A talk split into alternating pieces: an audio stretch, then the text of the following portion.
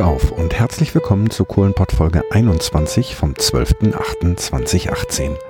Mein heutiger Gast hat sich für diese Folge nur eins ausgebeten. Es wird nichts geschnitten. Und das haben wir natürlich auch so gemacht. Mein Name ist Christian Kessen. Ich befinde mich in Gelsenkirchen-Bur. Genauer gesagt am Alfred-Konter-Platz. Am Alfred-Konter-Platz gibt es ein Bahnwärterhäuschen. Und Alfred Konter war ehemaliger Bediensteter der Hugo-Bahn. Er setzte sich für den Erhalt und die Pflege des hier stehenden Schrankenwärterhäuschens ein, was direkt, logischerweise, an der Hugo-Bahntrasse liegt.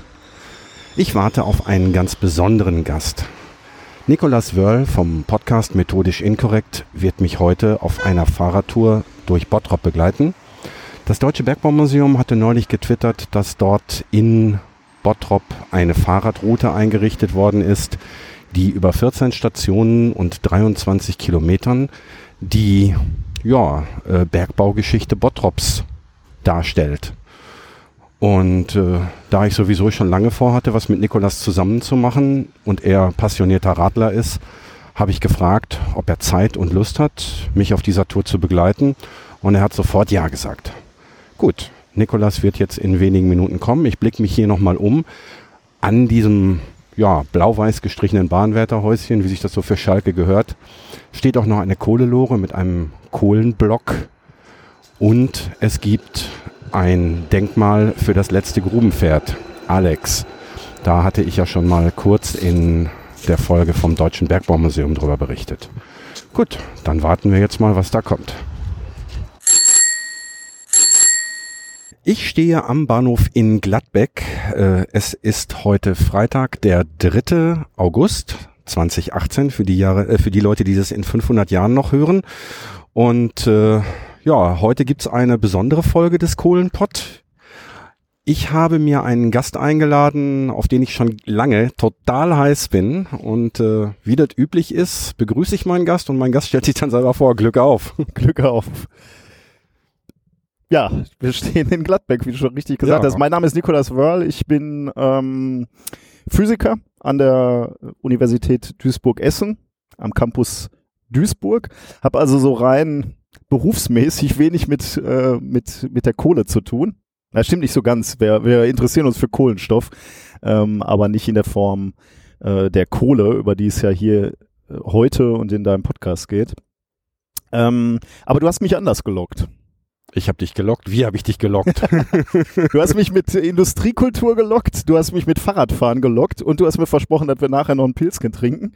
Da waren meine gro großen Bedürfnisse gedeckt quasi und deswegen hatte ich Lust, das mit dir zu machen. Du hast nämlich etwas ganz, ganz Tolles äh, aufgetan quasi. Du hast gesehen, dass es eine, so, ja, man kann sagen, eine Themenfahrradroute in Gladbeck gibt. Genau, nicht in Bottrop, wie ich die ganze Zeit hier fälschlicherweise behauptet. Ich war völlig enttäuscht, als wir hier ankamen und ich gesagt habe, hier geht's los. Wir sind nämlich schon ein bisschen zusammengefahren, um den Startpunkt zu erreichen. Ich habe mir, wie ich in deiner letzten, einer deiner letzten Folgen gelernt habe, ich habe mir schon Klimapunkte verdient. Oder wie hieß das nochmal, wenn man bei mehr, mehr als 35 Grad äh, äh, vor Kohle war? Genau, wir brauchen, wir brauchen heute nur, nee, Klimapunkte Punkte, wir brauchen heute nur sieben Stunden machen. Ja, da bin ich sehr beruhigt.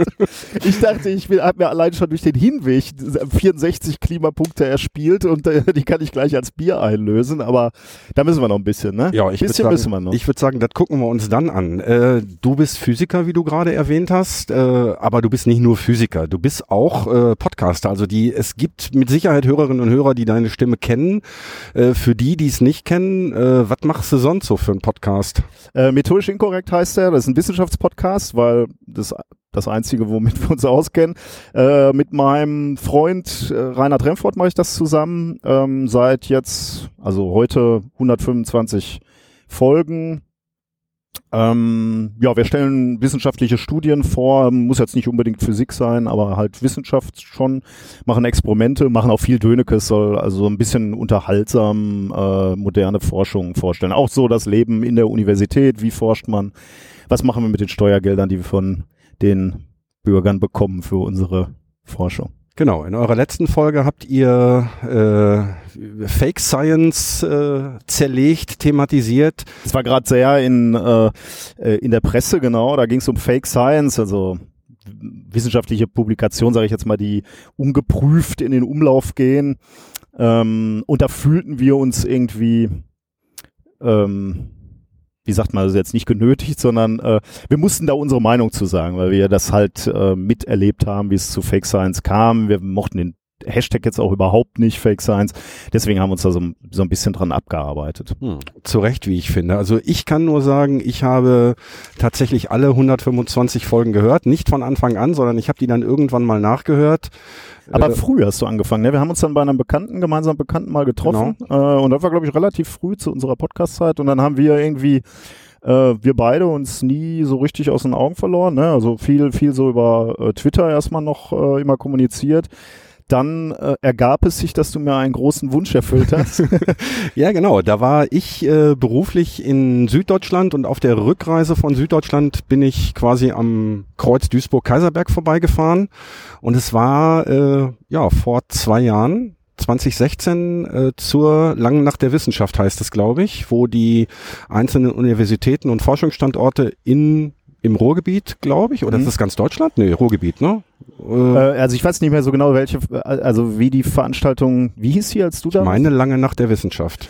Dann könnte das sogar bundesweit gewesen sein. Mhm. Ähm, aber ich glaube fast, wenn das vor zwei Jahren war, dann war es die ähm, ähm, Wissensnacht Ruhr. Genau, Wissensnacht Ruhr. So und, dann, das Ding. Äh, und dann war es damit erklärt der Name auch, dass es nicht ganz so äh, weit war, aber ähm, genau im Ruhrgebiet im genau. Wesentlichen. Und da habe ich mir dann euer Labor äh, angeschaut. Ich habe mir die äh, berühmte Anlage von Reinhard Remford angeschaut und dann kamen wir so ein bisschen ins Plaudern und da du seit, äh, ich glaube seit Folge zwei deine Hörerinnen und Hörer oder eure Hörerinnen und Hörer mit dem Glück aufbegrüßt, kamen wir ein bisschen ins Plaudern und es stellte sich raus, dass du zu dem Zeitpunkt noch nicht unter Tage warst. Und äh, ja, Zufälle, Zufälle, Zufälle. Ich hatte jemand, der mir eine Untertagefahrt besorgen konnte und dann waren wir gemeinsam direkt vor Kohle. Ja.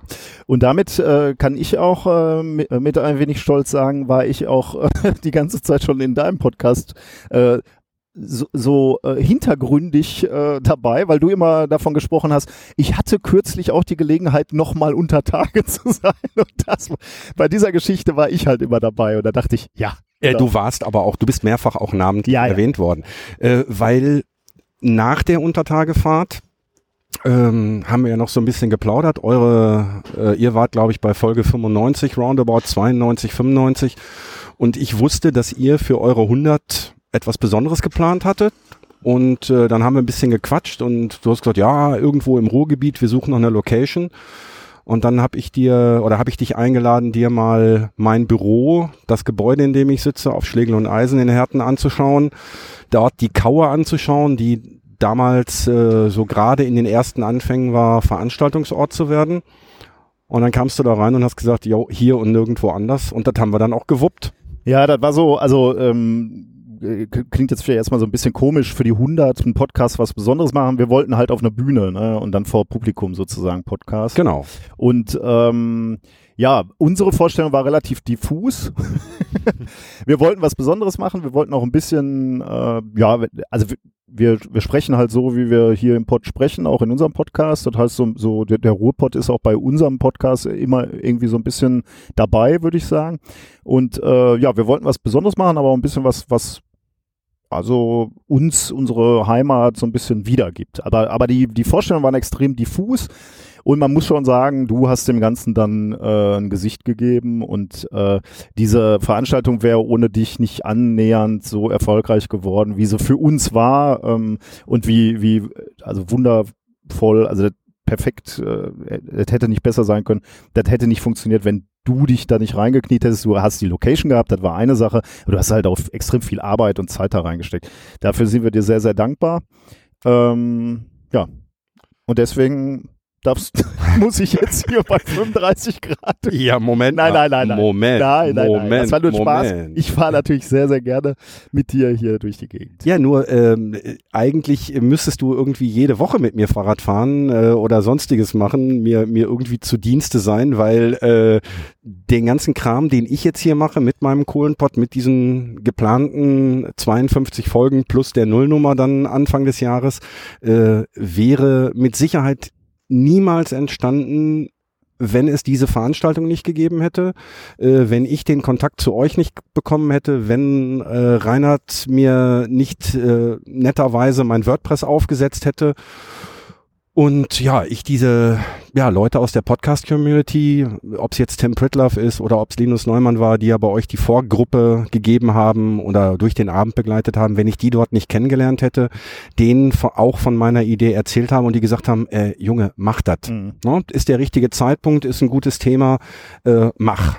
Ja, so kommt wahrscheinlich eins zum anderen. Ne? Das ist äh, ja, also ich will jetzt da jetzt nicht irgendwie meine meine Leistung oder unsere Leistung da irgendwie. Das ist dein Projekt, das, das war schon, das ist schon super, wie, wie du das machst. Ich, ich finde das klar. Ich bin da als vom ersten Moment, wo du mir gesagt hast, habe ich gesagt machen, weil das eine einmalige historische Chance ist, das zu begleiten, diese, dieses letzte Jahr.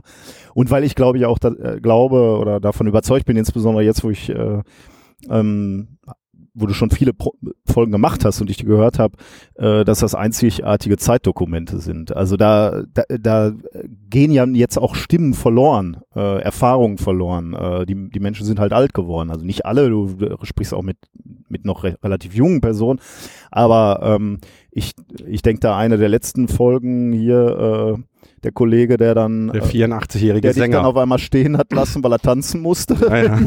Podcast. ähm, das sind ja einfach äh, Menschen. Äh, das willst du einfach nochmal auf Band bringen. Ne? Das willst du erhalten, äh, weil das eine Generation ist, ähm, die jetzt so wahrscheinlich nicht mehr gibt. Ich meine, die, die, die Menschen hier im Ruhrgebiet tragen das ein äh, Stück weit weiter, die entwickeln sich aber natürlich auch weiter, zum Glück. Äh, aber diese, dieses, diese, diese, diese verschworene Gemeinschaft, die diese Bergleute waren, ne, was in deinem Podcast immer wieder ähm, rauskommt, ähm, das geht jetzt ein Stück weit verloren. Und das ist ganz, ganz wichtig, glaube ich, dass du das ähm, dokumentierst und das wird weit über dieses Jahr wird das äh, eine Relevanz haben. Und da bin ich äh, Finde ich super, dass, dass, du das machst. Da viel, viel Zeit natürlich jetzt auch persönliche reinsteckst. Aber ähm, ich bin der festen Überzeugung, dass sich das lohnt. Für mich ja natürlich als Hörer sowieso. ja, ähm, so, das Vorgeplänkel nimmt jetzt ja. langsam methodisch inkorrekter Ausmaße wir an. zu lang, ja. Äh, genau. Ja, was heißt, wir werden zu lang? Ähm, wir können Nein, ja, die, wir, die wir, können ja, wir können ja schneiden. Die Leute, genau. okay, eins, das ist ein eins der Sachen, die ich äh, in den Folgen, die du bisher aufgenommen hast, gelernt hast. Wann immer du sagst, das können wir rausschneiden, weiß ich, mach das sowieso nicht. genau, das hattest du jetzt vorgestern auch vertwittert, äh, so nach dem Motto, ich würde immer sagen, das schneiden wir raus. Und dann hast du geschrieben, nichts wird rausgeschnitten. So, so, so machen wir das auch. Ein Memo an mich quasi. Also genau. alles, was ich sage, wird, wird benutzt. Genau. So, das wir heißt. In Gladbeck, haben wir schon gesagt, ne? Nicht in Bottrop, in Gladbeck. In Gladbeck. Genau.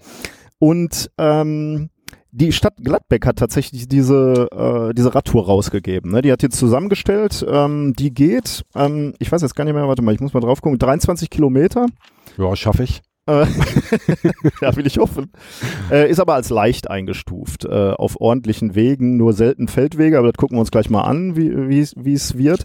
Und es startet tatsächlich hier ähm, an, am Bahnhof West, heißt das offensichtlich. So, und jetzt grätsche ich dir mal ganz mhm, kurz mhm, eben rein, das können mhm. wir ja rausschneiden. Ähm, du hattest schon, äh, das glaube ich auch sogar öffentlich bei Twitter geschrieben, dass wenn uns diese Tour gefällt, was wir natürlich oh ja. jetzt noch nicht sagen können, ähm, dass wir überlegen, das in, ja, ich sag mal so im, im Spätsommer, Anfang Herbst nochmal zu wiederholen und dann als Hörerinnenreise zu machen, also als Hörerinnen-Radtour zu machen, äh, wobei dann natürlich sowohl methodisch inkorrekt Hörer als auch Kohlenpott-Hörerinnen äh, willkommen sind. Und äh, hier gibt's glaube ich, direkt am Bahnhof auch eine Radstation, hast du vorhin ja, gesagt. Ich, das äh, müssen wir gleich nochmal ja. eruieren. Die haben wir noch nicht gesehen. Schmeißen dann die Info zur Not in die Show Notes. Ähm, also seid gespannt. Wir werden mit Sicherheit äh, am Ende dieser Tour sagen, ob wir das Ganze nochmal machen oder nicht. Ich äh, bin da optimistisch, aber wir gucken mal. Also wir stehen hier am Bahnhof West und ähm, Nee, eigentlich wollte ich sagen, äh, diese, diese, äh, abgesehen davon, dass man die Fahrradtour eventuell mit uns machen kann, kann man äh, den Track, also den äh, GPS-Track, auch bei der Stadt Gladberg runterladen. Ich, äh, also wenn man es googelt, aber du verlinkst es wahrscheinlich auch in den Shownotes, ne? Mhm. Äh, Kohle war fast alles, ähm, heißt diese, äh, diese Themenroute. Ähm, und äh, ja, auf der Webseite der Stadt Gladbeck kann man das äh, runterladen. Mit dem da, dazu gibt es auch so einen Flyer, wo so ein paar Informationen dabei sind und die haben, den, diesen Flyer haben wir uns jetzt auch mal ausgedruckt und wir werden äh, darauf zurückgreifen, weil wir selber hier in Gladbeck noch nicht Fahrrad gefahren sind. Ne? Nö. Also ich glaube, viele dieser Ich bin noch nie Fahrrad gefahren. Beste Voraussetzung. äh, wir gucken mal, ja, wie, wie es sich ergibt. Ähm, es fängt hier mit einer kurzen Einleitung in dieser Broschüre an. Das sagt, dass die moderne Geschichte Gladbecks äh, ist nicht denkbar ohne die Geschichte des Bergbaus. Äh, die ersten Probebohrungen hier in Gladbeck äh, haben schon 1860 stattgefunden. Ähm, ich glaube, das ist relativ früh. Ne? Es war ja so, dass man äh, die, die, die Steinkohle an der Ruhr wirklich über Tage quasi gefunden hat und dann angefangen hat, das da abzubauen und dann stellte man fest halt, dass die diese diese kohletragenden äh, äh, Bereiche, die sinken halt nach Norden immer tiefer in die Erde quasi. Ne? Das heißt, je weiter du nach Norden gehst, musst du immer weiter tie und tiefer bohren. Und ich hätte so vom Gefühl her gesagt, Gladbeck ist schon relativ weit äh, nördlich und hier muss man schon relativ tief bohren. Aber des deswegen war ich erstaunt, dass die 1860 hier schon die ersten Probebohrungen gemacht haben. Und ähm, die erste Schachtanlage war dann 1873 abgetäuft. Und dann ging es hier los äh, mit dem Abbau. Und ich habe auch bei dir gelernt, äh, was das dann für so eine Stadt bedeutete, ne? wenn, wenn dann so, ein, so, ein, so, so eine industrielle äh, Kohleförderung ähm, begonnen wurde, dann kamen einfach auch wahnsinnig viele Leute in so eine Stadt und dann musste die Inter Infrastruktur nachziehen. Und deswegen äh, wurde auch dieser Bahnhof hier gebaut ähm, weil äh, zum einen die, die Kohle abtransportiert werden musste ähm, und weil die, weil die, die wachsende Bevölkerung halt ähm, versorgt werden musste. Und deswegen wurde hier unter anderem auch ähm, dieser Gleisanschluss und, die, und, die, ähm, und dieser Bahnhof gebaut. Äh, und mit, mit diesem Bahnhof eben auch gleich irgendwelche Verbindungen zu den anliegenden Zechen und diese Orte, die wir jetzt gleich sehen werden. Ja, ja, dann würde ich sagen, könnten wir uns auf den Weg machen, ne? Ja. Äh, wir werden während der Fahrt äh, die Headsets abnehmen. Oh Gott sei wir Dank. Wir werden während der Fahrt äh, uns zwar weiter unterhalten, denke ich, allerdings werden wir dann äh, das quasi off-air machen. Äh, einmal um Windgeräusche zu vermeiden und äh, zumindestens bei dir die schweren Atemgeräusche, weil ich habe ja ein E-Bike. Könnte sein, ja. Ich hoffe, das geht nicht so steil Berg auf und Berg ab. Wir gucken mal. Na gut, alles klar. So, wir sind an unserer ersten Station angekommen. Wir befinden uns äh, ja in so einer typischen Zechensiedlung, würde ich sagen, ne? Genau, ich wollte mal gucken, wie weit wir bis hingefahren sind. Nicht so weit, 1,4 Kilometer. Also die, die Dichte der ähm, Attraktion oder der Sehenswürdigkeit ist, glaube ich, relativ hoch. Also wir werden mehr stehen, als wir fahren. Das ist nicht schlimm. Kommt dir ja entgegen. Hey, hey, hey, hey. äh, genau, wir sind in einer Bergbau, äh, Bergarbeitersiedlung, in einer ehemaligen, und zwar in der Ulandstraße. Also ursprünglich hieß die mal Moltke Straße, ähm, weil sie von der Zeche äh, Graf Moltke äh, errichtet wurde, 1888. Boah, du hast, du hast Ahnung. das kannst du alles aus dem Lameng erzählen? Ja, das, das ist so, das, musst du, das lernst du an der Hochschule, ne? Ach, du bist der Vorbereitete bei euch im Podcast, ne? Oder wie war das? Ja, ich muss dazu sagen, ich habe hier so einen Zettel in der Hand, wie man sich ja unschwer daran merkt, dass alles so aus, also vorgelesen klingt, aber ich versuche mich da von dem Zettel so ein bisschen zu lösen. Aber es sind halt die Informationen, die es hier auch auf der Webseite gab. Äh, also 1888 äh, gebaut, diese Straße. Kleiner Fun Fact. Äh, ohne Baugenehmigung haben die Nat einfach Straßen, nat natürlich. Straße gebaut und die Baugenehmigung wurde erst fünf Jahre später erteilt. Ja, Ruhrpott eben, ne? Ruhrpott eben. Äh, nach fünf Jahren hat dann die Verwaltung gesagt, naja gut, haben sie ja recht, die müssen ja irgendwo wohnen, die, die Bergarbeiter, und irgendwie müssen die auch zur Zeche kommen. Also äh, war das schon nicht so schlecht, diese äh, Straße gebaut zu haben. Und was wir hier gegenüber sehen, und äh, wir haben auch Fotos gemacht davon, das ist so eine typische, äh, ty typisches ähm, Haus für die Zeit. Ähm, und zwar für die Zeit schon relativ großzügig. Äh, in dem Haus, wie es da steht, sollten vier ähm, Familien wohnen. Also äh, für die Hörer und Hörerinnen, ähm, das ist so ein zweietagiges Haus, ne, plus plus Spitzdach drauf. Ja. Möglicherweise ist da auch noch, ah nee, da waren ja die Brieftauben drin. Ne? Da waren die Brieftauben. Nee, ich denke mal, wenn man so an die Seite guckt, da oben sind tatsächlich auch noch Fenster an dem Giebel. Ich weiß nicht, ob die, nö, die sehen eigentlich original aus, zumindestens die Simse. Da könnte auch durchaus sein, dass da sechs Familien drin gewohnt haben. Ja, also äh, laut dieser Unterlagen waren die vorgesehen für äh, vier Familien. Allerdings ähm, war es äh, schon äh, seit dem Bau vorgesehen, dass da eben auch noch Kostgänger, oder Ja. wie hießen die? Das Ja, ja, habe ich auch genau. in einer deiner Folgen äh, gelernt. Ähm, also ledige Bergleute, ähm, die sollten da auch noch einziehen, pro Familie eine Person. Ähm, und die sollten da in diesen Häusern eben auch noch leben.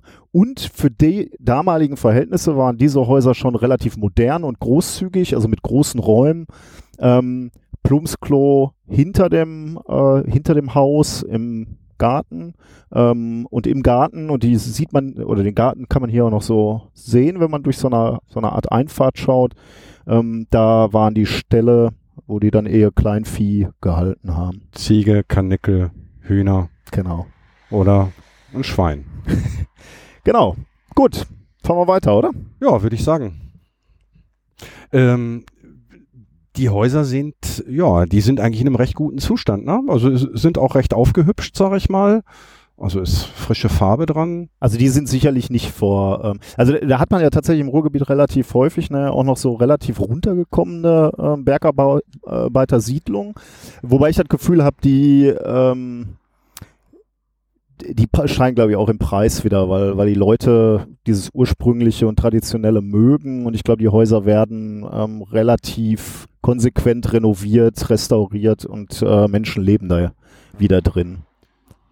Jetzt gucke ich gerade noch mal da vorne in die Richtung. Genau, du guckst jetzt auch dahin. Äh, da stehen ja größere Häuser am Ende der Straße.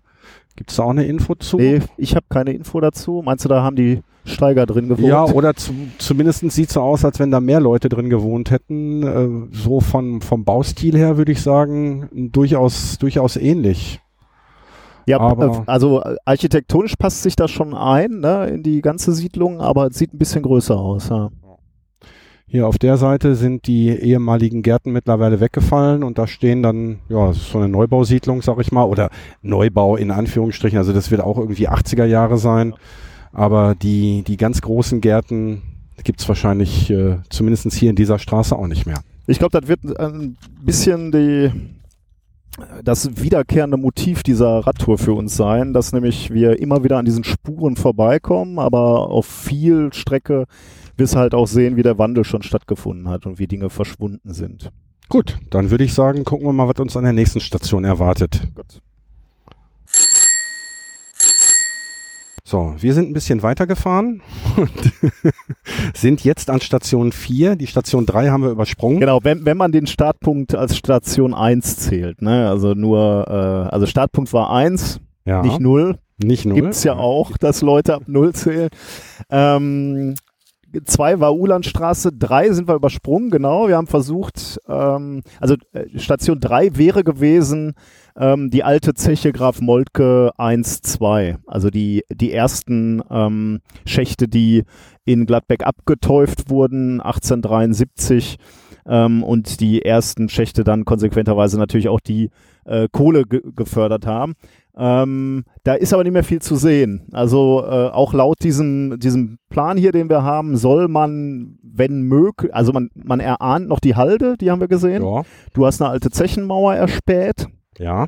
Ähm, und eigentlich sollte man auch noch, ähm, so Zwei steht's hier, Zwei Schachtdeckel. Also die, die nach, nach der Verfüllung kommt ja oben so ein Deckel auf den, auf den Schacht drauf. Und die sollte man sehen, aber ich vermute mal, dort äh, ist gerade irgendwie so eine Stuntshow mit irgendwie diesen Monster-Trucks und sowas. Ich vermute mal, dass das auf diesem Festplatz ist und der war jetzt abgesperrt. Und dann sind wir einfach weitergefahren und haben jetzt insgesamt wie viel Strecke von, von, von unserem letzten Standpunkt oder hast du es jetzt in der Gesamtheit? nee, in der Gesamtheit äh, vom Start 4,4 jetzt. Also hier ist jetzt Kilometer 4,4. Äh, Verfüllung, weil du das gerade gesagt hast, heißt, so ein Schacht wird komplett mit Geröll voll gemacht. Äh, gibt es verschiedene Varianten. Äh, es gibt einmal die Variante, dass das Ding komplett aufgefüllt wird und dann gibt es so eine Variante, da werden dann quasi in den Schacht in einer bestimmten Höhe, welche oder wie die genau ist, weiß ich jetzt nicht, ähm, Stahlträger eingebaut, wo dann quasi eine Schalung aufgelegt wird und dann wird das äh, mit Beton verfüllt und dann sitzt wie so ein, wie so ein Korken in einer Weinflasche dann nur im oberen Teil was drin. Äh, da wird dann auch Spezialbeton verwendet, der sich beim Aushärten noch ausdehnt, dass das halt so richtig ja, wie so ein Korken ist, der dann auch nicht nach unten durchrutschen kann. Ähm, wir sind hier jetzt ähm, zur nächsten Station gefahren und ähm, das waren schöne Siedlungen eigentlich. Ne? Also man hat auch ein paar Bausünden aus den 70ern gesehen, Ja. ähm, aber eigentlich waren das ähm, schöne Reihenhäuser. Bei, bei einigen hat man noch die, den Ursprung gesehen, dass das Zechenhäuser waren. Also eigentlich war das jetzt eine ganz schöne Strecke. Ähm, beeindruckend fand ich auch, dass äh, die Nähe dieser Ulandstraße, wo wir äh, gerade ähm, gesendet haben, ähm, zur Zeche, also äh, zu der Schachtanlage 1, 2, das waren ja höchstens, was mögen das gewesen sein, 500 Meter oder so. Ähm, da sieht man, wie dicht Dinge noch beieinander waren. Ne? Also äh, Wohnstätte, Arbeitsstätte. Ähm, wenn er auf Zeche warst, war das halt auch dein Leben. Ne? Ähm, das kann man schon so sagen.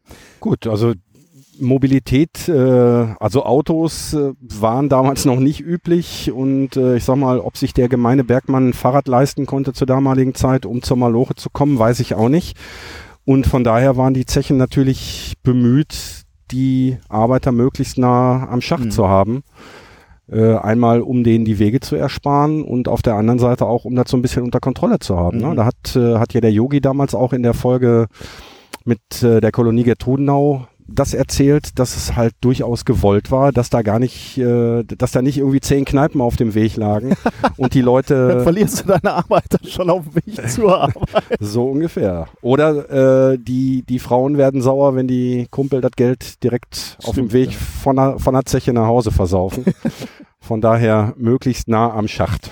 Ähm, aber es klingt jetzt alles so positiv. Ich sage schöne Reihenhäuser und ähm, äh, ähm, kurze Wege zur Arbeit. Aber hier in diesen Unterlagen, den konnte ich noch unter, äh, entnehmen, dass das natürlich alles nicht so ähm, Friede, Freude war. Ähm, die, die Arbeitsbedingungen hier in Gladbeck waren zum Teil wirklich extrem hart. Lohn war gering. Ähm, und 1884 schon kam es zu den ersten Streiks. Äh, lag daran, wie gesagt, dass die Löhne äh, nicht besonders hoch waren. Die Temperaturen hier in der äh, Schachtanlage waren wohl auch sehr, sehr hoch. 35 Grad, da haben wir ja bei dir auch was zu gelernt. Das war dann später gar nicht mehr, ähm, also ohne Bonifikation gar nicht mehr möglich. Man äh, hat man versucht zu vermeiden, dass man bei solchen Temperaturen arbeiten musste. Äh, knietiefes, solarhaltiges Wasser zum Teil. Ähm, ja, und da kam es zu Protesten. Ähm, also war alles nicht so rosig. Jetzt sind wir aber weitergefahren. Jetzt sind wir an der Schachtanlage 3, 4 oder der ehemaligen Schachtanlage, muss man natürlich sagen. Die wurden 1902 und 1904, eine Da Jahreszeit. kann ich, da kann ich so ein bisschen was. Also zu da, 1904? Da, nee, ja, zu 1904 natürlich auch, aber ähm, das ist ja jetzt nicht so, dass ich komplett unvorbereitet bin. Sehr Nur gut. im Gegensatz zu dir brauche ich einfach gar keinen Zettel. Also ähm, das Gelände, auf dem wir uns jetzt befinden, ist wie gesagt äh, die ehemalige Schachtanlage Graf Moltke Schacht 3 und 4. Schacht 3 mit der Abteufung von Schacht 3 wurde im Jahr 1900 begonnen und der ist 1902 fertiggestellt worden.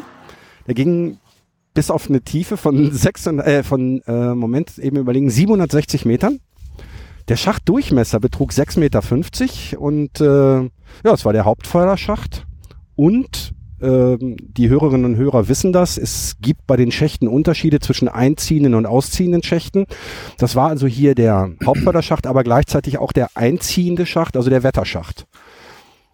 Und wurde für die Seilfahrt genutzt. Jetzt bist du ich bin, baff, ne? Ich bin total äh, fertig. Ja, genau.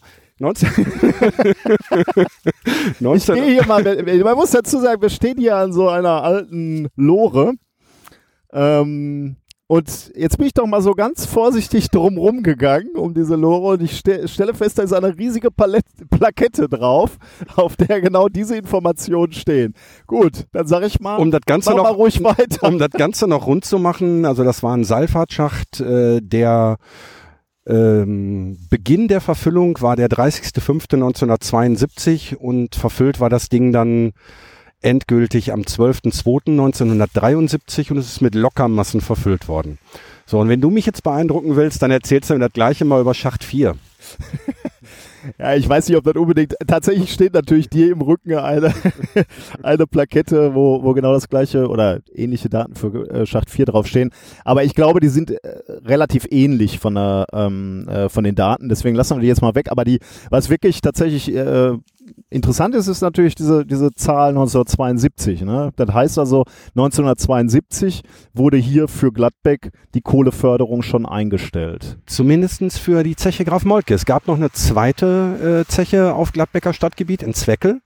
Ähm, das weiß ich Ich weil glaube, ich weiß, aber ich weiß nicht, wann Ja. da die Förderung eingestellt ist. da Ähm, kommen wir aber mit Sicherheit gleich noch möglicherweise fahren wir vorbei. da noch vorbei, aber ich kann hier diesen Unterlagen schon entnehmen, dass am 12. November 71 äh, äh, in der Schachtanlage Graf Molke der letzte Kohlenwagen in Gladbeck zutage gefördert wurde. Also okay, dann greifst du dem Ganzen jetzt schon ein bisschen vermutlich, vor. also schauen wir mal. Ja. Aber um nochmal auf die Zahl von vorhin zurückzukommen, die äh, dir und mir wahrscheinlich wesentlich besser gefällt, der Schacht 4 ist, da ist äh, die Abteu das Abteufen 1902 begonnen worden und 1904 beendet und mit 1904 verbindet uns ja was. Aber wir wollten ja nicht mehr über Fußball reden. Genau, viele gute Dinge begannen 1904. ne? genau. Ähm, jetzt vielleicht nochmal ähm, für die Hörerinnen und Hörer, was, wie kann man sich vorstellen, wo wir jetzt gerade stehen? Wir stehen in so einem ähm, Industriegebiet, ne? einem neumodischen. Hier scheinen einige, äh, oder Gewerbegebiet, sagt man wahrscheinlich. Ja. Das heißt Gewerbepark Brauk hier. Ähm, und man sieht eigentlich nicht so viel, also es sind moderne Firmen, die hier ansässig sind. Aber ich entnehme hier diesen Unterlagen, dass es ähm, noch Spuren gibt. Man sollte den kleinen Malakow-Turm noch sehen. Da vorne ist ein Zechengebäude und Genau. da, das sieht auch aus wie ein Malakow-Turm, ja. Das könnte genau. der sein. Das ist ja, der ja. auch, ja, ja, genau. Und äh, man soll noch die ehemalige Zechenuhr sehen. Da könnte man vielleicht gleich auch noch mal gucken, ob wir die noch sehen können. Dann machen wir noch ein Foto. Ansonsten würde ich sagen, fahren wir weiter. Ne? Ja, würde ich sagen.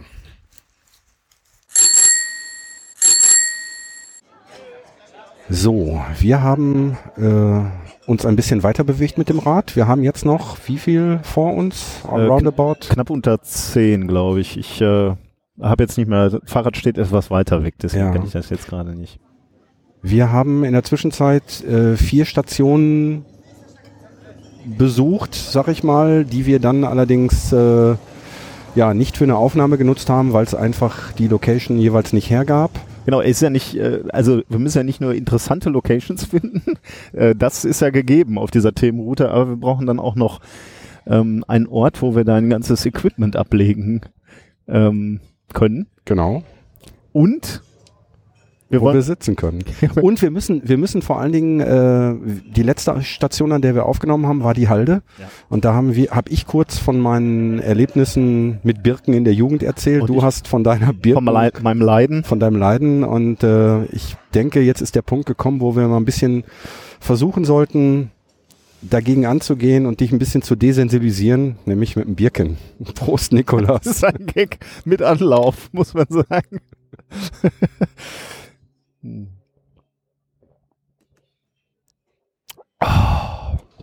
Was trinken wir denn jetzt hier gerade? Das macht ihr doch bei euch auch immer so, ne? dass ihr sagt, was ihr gerade trinkt. ein Meißels Weiße. Mhm. Ähm, eigentlich müsste man natürlich ein Pilzchen trinken, aber jetzt gerade beim, beim Sport. Genau, isotonische Getränke. ähm, ja, wir haben, äh, wie gesagt, vier Stationen überfahren. Äh, also wir, wir haben natürlich jeweils kurz angehalten, haben aber dort nicht aufgenommen, weil es einfach die Location nicht hergab. An zwei Stellen war es etwas laut. Ich glaube, Was haben Fotos wir haben wir gemacht, äh, an den meisten, an einem nicht. Also wir sind, wir waren ja an dieser Halde, also ein bisschen im Grün. Genau. Ähm, dann sind wir weitergefahren und dann ging es eigentlich ziemlich nahtlos in die nächste Zechensiedlung. Und zwar in die Siedlung Emscher Ufer Schleusenstraße, die zwischen 1903 und 1905 gebaut wurde. Also eine weitere Siedlung, die gebaut wurde, weil eben die ganzen Arbeiter Platz brauchten. Mhm. Und ähm, an dieser Siedlung war auffällig, dass sie relativ viel Platz gelassen hatte, äh, hatten für, für Gärten, sowohl vor als auch hinter den Häusern. Ja. Nicht Und- so beengt wie in der ersten. Genau. Also nach vorne hin Mhm. beengt, dass die Häuser nicht so, die, die Häuserfronten nicht so nah zusammenstanden. Ist mir auch Und aufgefallen. ähm, da lese ich hier, und das haben wir in dieser ersten Siedlung ähm, äh, an der Ulandstraße schon angesprochen, aber hier, hier wird es nochmal etwas dramatischer ähm, beschrieben, dass diese Gärten eben zur Eigenversorgung genutzt wurden und den Zechenbetreibern tatsächlich die Möglichkeit gab, die, ähm, die Arbeiter unter dem Existenzminimum zu bezahlen weil sie eben die Möglichkeit hatten, noch Nahrungsmittel in ihren eigenen Gärten zu erwirtschaften. okay. Das ist natürlich schon gewinnoptimiert, sagen wir mal. Das sind ja fast so prekäre Verhältnisse wie an der Uni. genau, ja. Äh, an dieser Stelle möchte ich mal deinen Padawan grüßen, den Reini. Der es geschafft hat, die, diese Uni hinter sich zu lassen, ja. Hinter sich zu lassen. Ja, und äh, ansonsten natürlich diese Gärten genau, äh, wie du es auch ähm, in der ersten Siedlung schon äh, dargestellt hast, ähm, für Kleinvieh natürlich auch. Äh, und hier wird auch nochmal das Schwein erwähnt, was du auch schon so herausgestellt hast. Und das Schwein wird als Bergmannskuh bezeichnet. Ah nee, die Ziege wird die als, Ziege äh, als Bergmannskuh. Bergmannskuh bezeichnet. Genau, ja. ja. Ähm, dann ging es weiter. Wir sind ein Stück, ja, eine alte Bahntrasse gefahren. Nicht so schick äh, aufgemöbelt wie bei uns in Herten oder da diese Trasse, von der ich vorhin schon Eigentlich kurz kann man, habe. äh, also wir haben die ganz kurz passiert, aber sind dann noch ein Stück weiter zur nächsten Zeche. Da standen wir nochmal an einer, Stimmt, genau. an einer Zechenmauer, nämlich der Zeche Matthias Stinnes 3-4, äh, die 1902 abgetäuft wurde und äh, später dann auch noch drei, ah nee, genau, 3-4 und 1-2 standen da auf dem Gelände. Ähm, und das Besondere daran ist wohl, also da hat sich dieser Stinnes-Clan breit gemacht.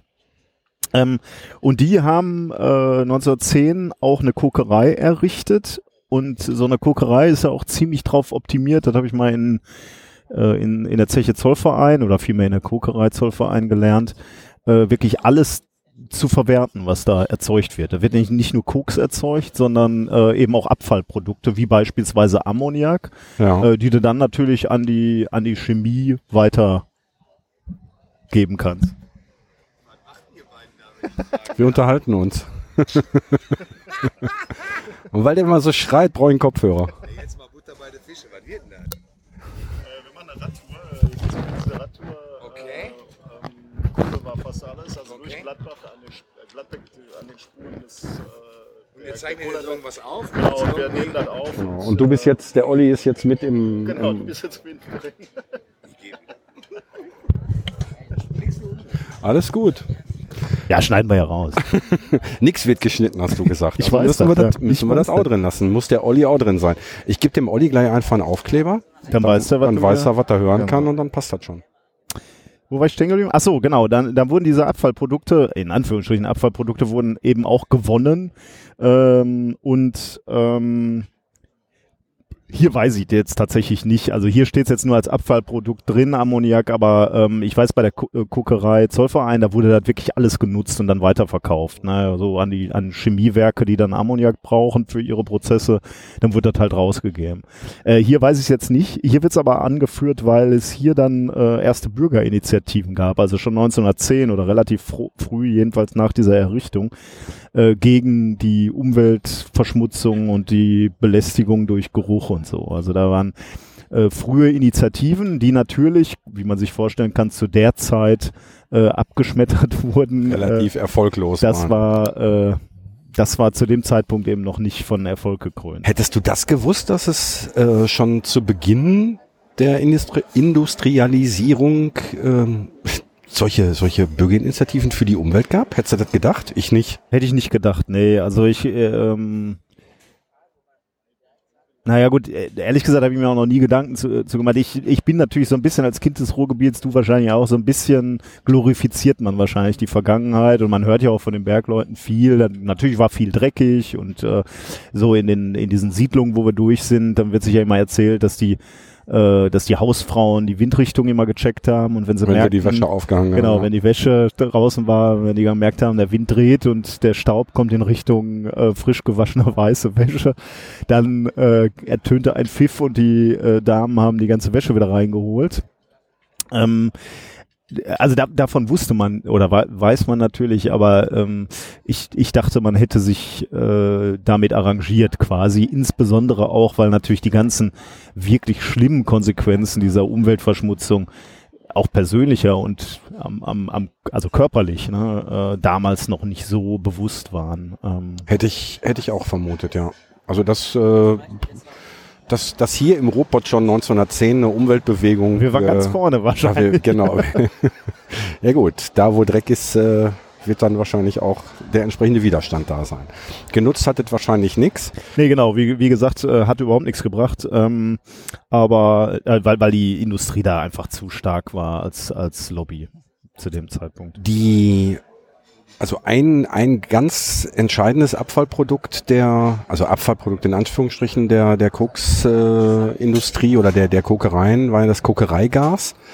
Ähm, diesen, diesen Kokereien verdanken wir unter anderem ja auch beispielsweise das, das nee, den Gasometer, ne?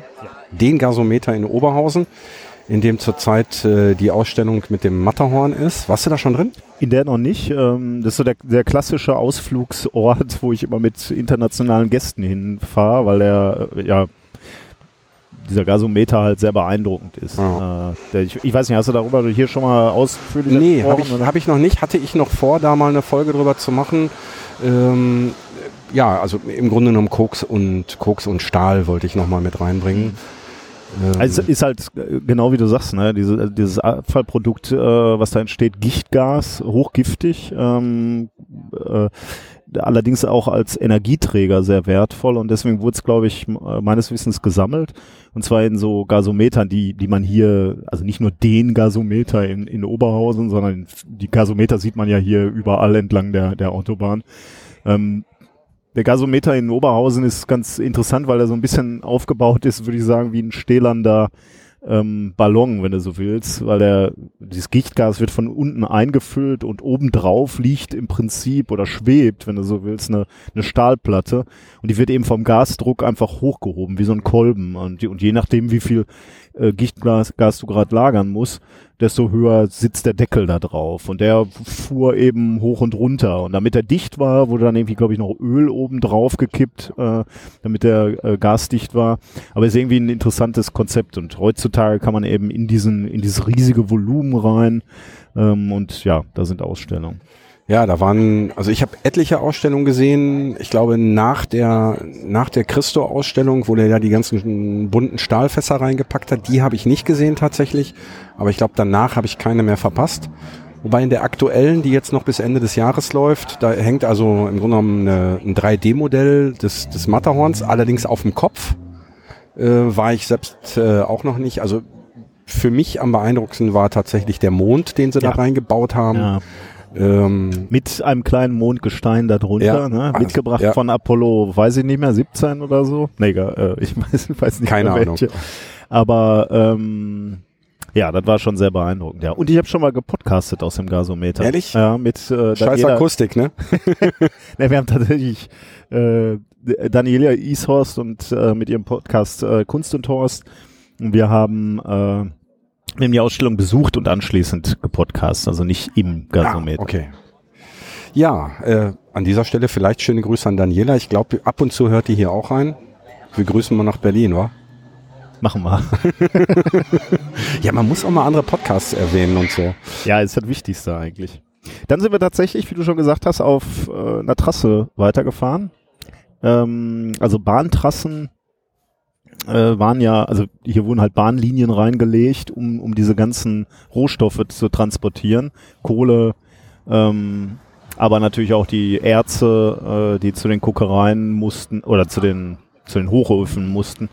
Ähm, das war halt eine, eine logistisch, ja, vermutlich extrem komplex. Äh, Gerade bei diesen Hochöfen war es ja auch so, die durften ja nicht kalt werden. Ne? Wenn da aus irgendwelchen Gründen mal die Bahn äh, äh, Linie unterbrochen gewesen wäre und dieser Strom an ähm, An Rohstoffen. an Rohstoffen versiegt wäre, dann wären die äh, diese Hochöfen kalt geworden und das hätte die Konsequenz gehabt, dass die gerissen wären äh, aufgrund der thermischen Spannung. Also wenn du äh, die sind die sind ja auf enormen Temperaturen, wenn du die abkühlst, wenn die einmal angefeuert waren, dann mussten die durchlaufen. Ähm, und deswegen war halt dieser Anspruch an diese an diese Adern sozusagen, diese Rohstoffadern extrem groß. Die durften eben, wie, eben nicht unterbrochen sein. Und deswegen hat man Trassen gebaut, auf denen diese Schienen waren und quasi unabhängig und, und ohne Störung von Straßen oder bereits liegenden Bahnlinien ähm, diese, diese Strecken überwinden konnten. Und die braucht es natürlich jetzt nicht mehr. Und da hat man meiner Meinung nach was sehr Cleveres gemacht und ein bisschen Geld in die Hand genommen und tatsächlich auch nicht so wenig. Äh, die Gladbecker Jugend fährt hier übrigens gerade äh, über, Ihre Spielzeuge spazieren. über die Prachtstraße und präsentiert, äh, was sie äh, unterm Arsch haben. Äh, deswegen äh, eventuell hört man gelegentlich hier Motoren aufheulen, aber eigentlich sitzen wir ganz nett auf einer Terrasse. Ja, im äh, Hotel und Gasthaus Alte Post. Nein, wir bezahlen das Bier, das ist keine Werbung. Ähm, ja, man hat mit diesen Trassen was sehr Cleveres gemacht. Äh, man hat sie nämlich ähm, zum Teil und ich würde sagen mittlerweile auch schon zu einem sehr respektablen Teil ähm, zu Fahrradwegen umgebaut. Also zum Teil äh, hat man ja, die, die, äh, die Gleise sind natürlich überall entfernt worden und dann hat man zum Teil so einen, so einen losen Kies, ne, Kies kann man nicht sagen, Schotter eigentlich, ne, also verfestigt und dann Schotter hingelegt, äh, aber auf einigen Strecken auch wirklich asphaltiert. Äh, und das sind traumhafte äh, Verbindungen tatsächlich im Ruhrgebiet, ähm, die immer mehr meiner Meinung nach genutzt werden. Und ich gelegentlich fahre ja auch ähm, zur Arbeit, also von Gelsenkirchen bis, äh, bis Duisburg. Das sind 34 Kilometer. Davon fahre ich mit Sicherheit zwei Drittel auf Trassen. Mhm. Ähm, mit dem gleichen Vorteil, den damals die Bahnlinien eben hatten, ähm, völlig ungestört vom, vom Verkehr. Da sind keine Ampeln, da sind keine, äh, keine Schienen, äh, auf, bei denen man anhalten muss.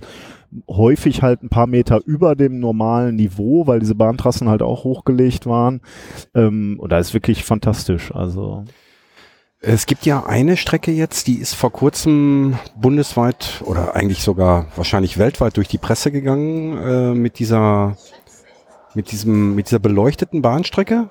Bist du die schon mal gefahren? Äh, bin ich noch nicht. Die ist äh, auch in Duisburg.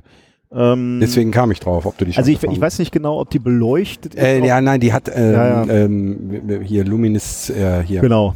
Ähm, also äh, du bist der Physiker, genau. oder oder äh, sehr fluores, Fluor, fluoreszierend. Fluoreszierend ähm, äh, fluoreszierende Farbe im, im Asphalt irgendwie aufgebracht oder auf, auf dem Asphalt aufgebracht. Ich glaube, ist jetzt nicht, also es ist eine sehr, sehr kurze Strecke. Wenn man das so liest, denkt man natürlich super Idee, müsste man eigentlich äh, flächig machen. Ne? Man müsste diese gesamte Fläche mit diesem Zeug Das gesamte Ruhrgebiet mit dem das Zeug. Hab ich, das habe ich tatsächlich mal in der Niederlande gesehen. Da war so eine blaue Farbe aufgebracht und die leuchtete halt so schwach bläulich. Ähm, und das war schon sehr beeindruckend, wenn du da mit dem Fahrrad äh, herfährst, glaube ich, weil also strahlt jetzt nicht nicht so sehr, dass du geblendet bist natürlich, aber gibt dir so ein diffuses Gefühl, wo du her, herzufahren ja. hast.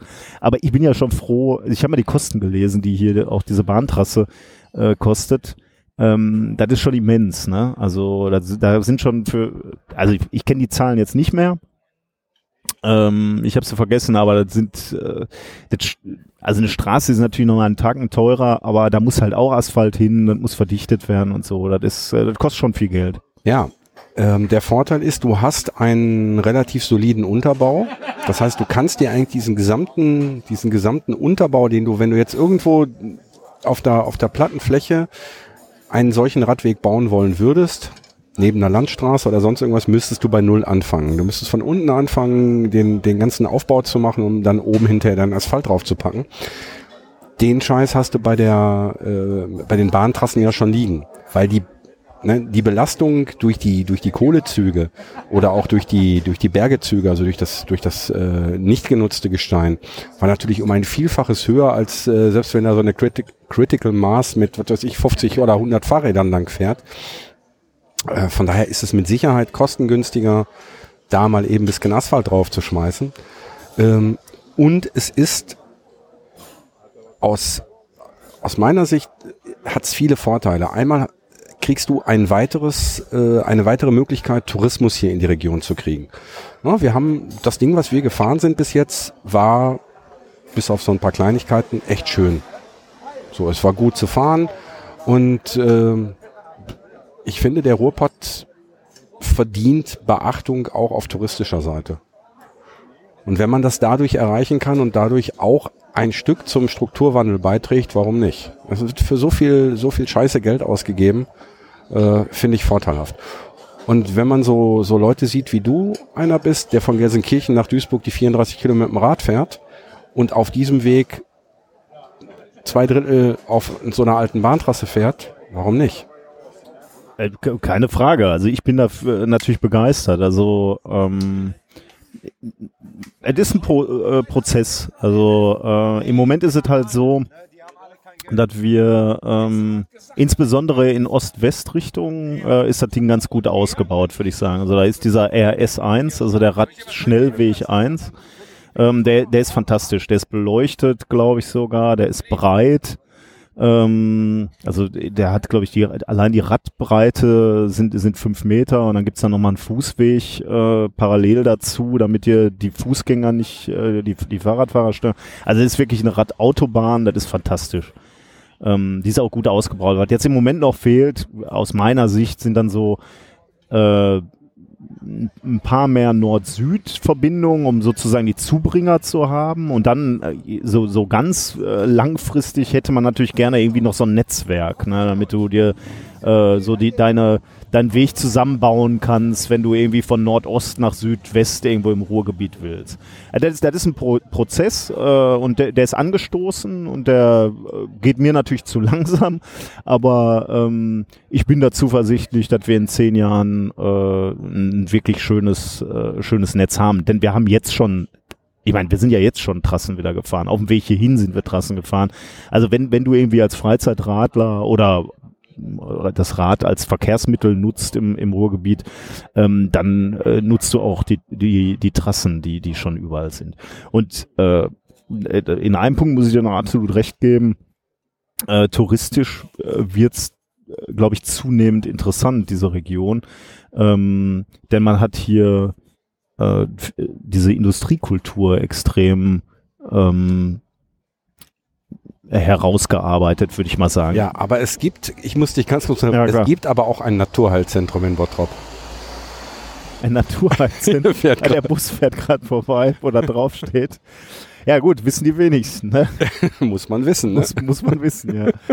gut, das war mir jetzt noch nicht bekannt, aber ähm, ich sag mal so, also so als Radfahrer, ne, ich fahre ja auch wirklich gerne in den Alpen äh, die Berge und ich liebe die Berge und vermisse die Berge, wenn ich nicht da bin.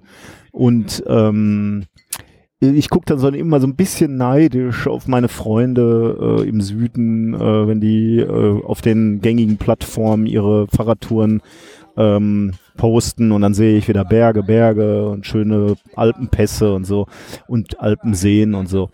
Aber dann fahre ich zur Arbeit über diesen besagten RS1 und dann fahre ich an Zechen vorbei. Ne? Also auf meinem Weg äh, liegen bestimmt drei Zechentürme, die, die Zeche Zollverein nehme ich mit. Ähm, was sind denn noch schöne, natürlich auch schöne, schöne Orte oder Gegenden, wo, wo wirklich auch versucht wird, äh, neue Strukturen aufzubauen, neue Parks und so. Und dann denke ich, so schlecht hat es mir nicht getroffen. Ne? Also da gibt's Regionen in Deutschland, die sind wirklich langweiliger. Also äh, es ist nicht alles schön, was bei uns ist. Ja. Also ich sag mal so, die Zeche Zollverein hat auch eine, eine sehr recht spezielle Ästhetik, würde ich sagen.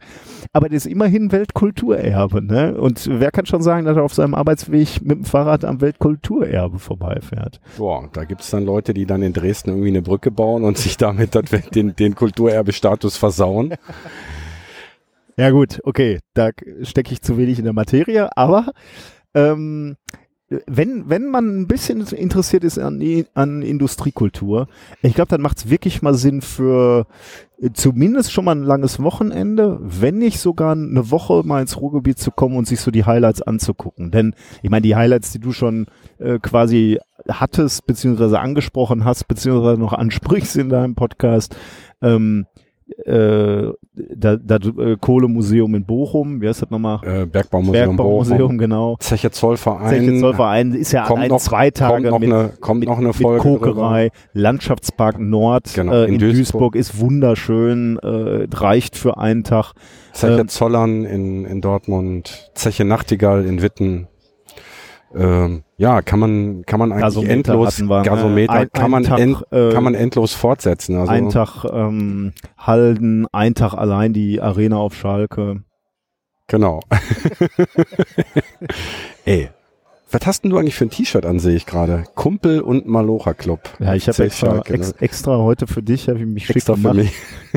Ich, ich wollte dich, ich wollte dich beeindrucken. Ja, genau, da sind wir auf, äh, auf, ähm, äh, auf äh, alten Bahnlinien eben weitergefahren. Und das war auch sehr, sehr schön. Ne? Da sind wir sogar über, über eine Autobahn, glaube ich, nochmal. Und dann war ein, äh, war ein äh, Maisfeld auf der rechten Seite. Also die, äh, der Kontrast ist stark heute. Ne? Jetzt sind wir gerade wieder so in der Innenstadt, aber wobei Gladbeck auch eine kleinere Stadt ist. Also das ist jetzt nicht so, wie man sich Berlin vorstellt oder Hamburg. Also es ist eher noch beschaulich, würde ich sagen, jetzt zumindest.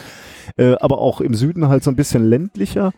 Ähm, klar, dann kommst du über eine Autobahn rüber. Wir werden jetzt, glaube ich, nach Norden auch noch zum, zum etwas größeren Hafen kommen. Äh, schauen wir mal. Ähm, aber dann sind wir noch an einem interessanten Haus vorbeigekommen. Jau. Das war, äh, ich habe gesagt, es erinnert mich an das Phantasialand in Brühl bei Köln. Da gab es nämlich ein Haus, äh, das stand auf einer, auf einem, auf einer, auf einem Magnetfeld und war schief. So Nee, sagte man. So sagte man, so behauptete man. In Wirklichkeit war es eine optische Täuschung. Das Ding war keine optische Täuschung, ne? Das war Bergschäden. Genau, wir standen vor einem, äh, vor einem Haus und zwar vor dem Haus an der Landstraße 134.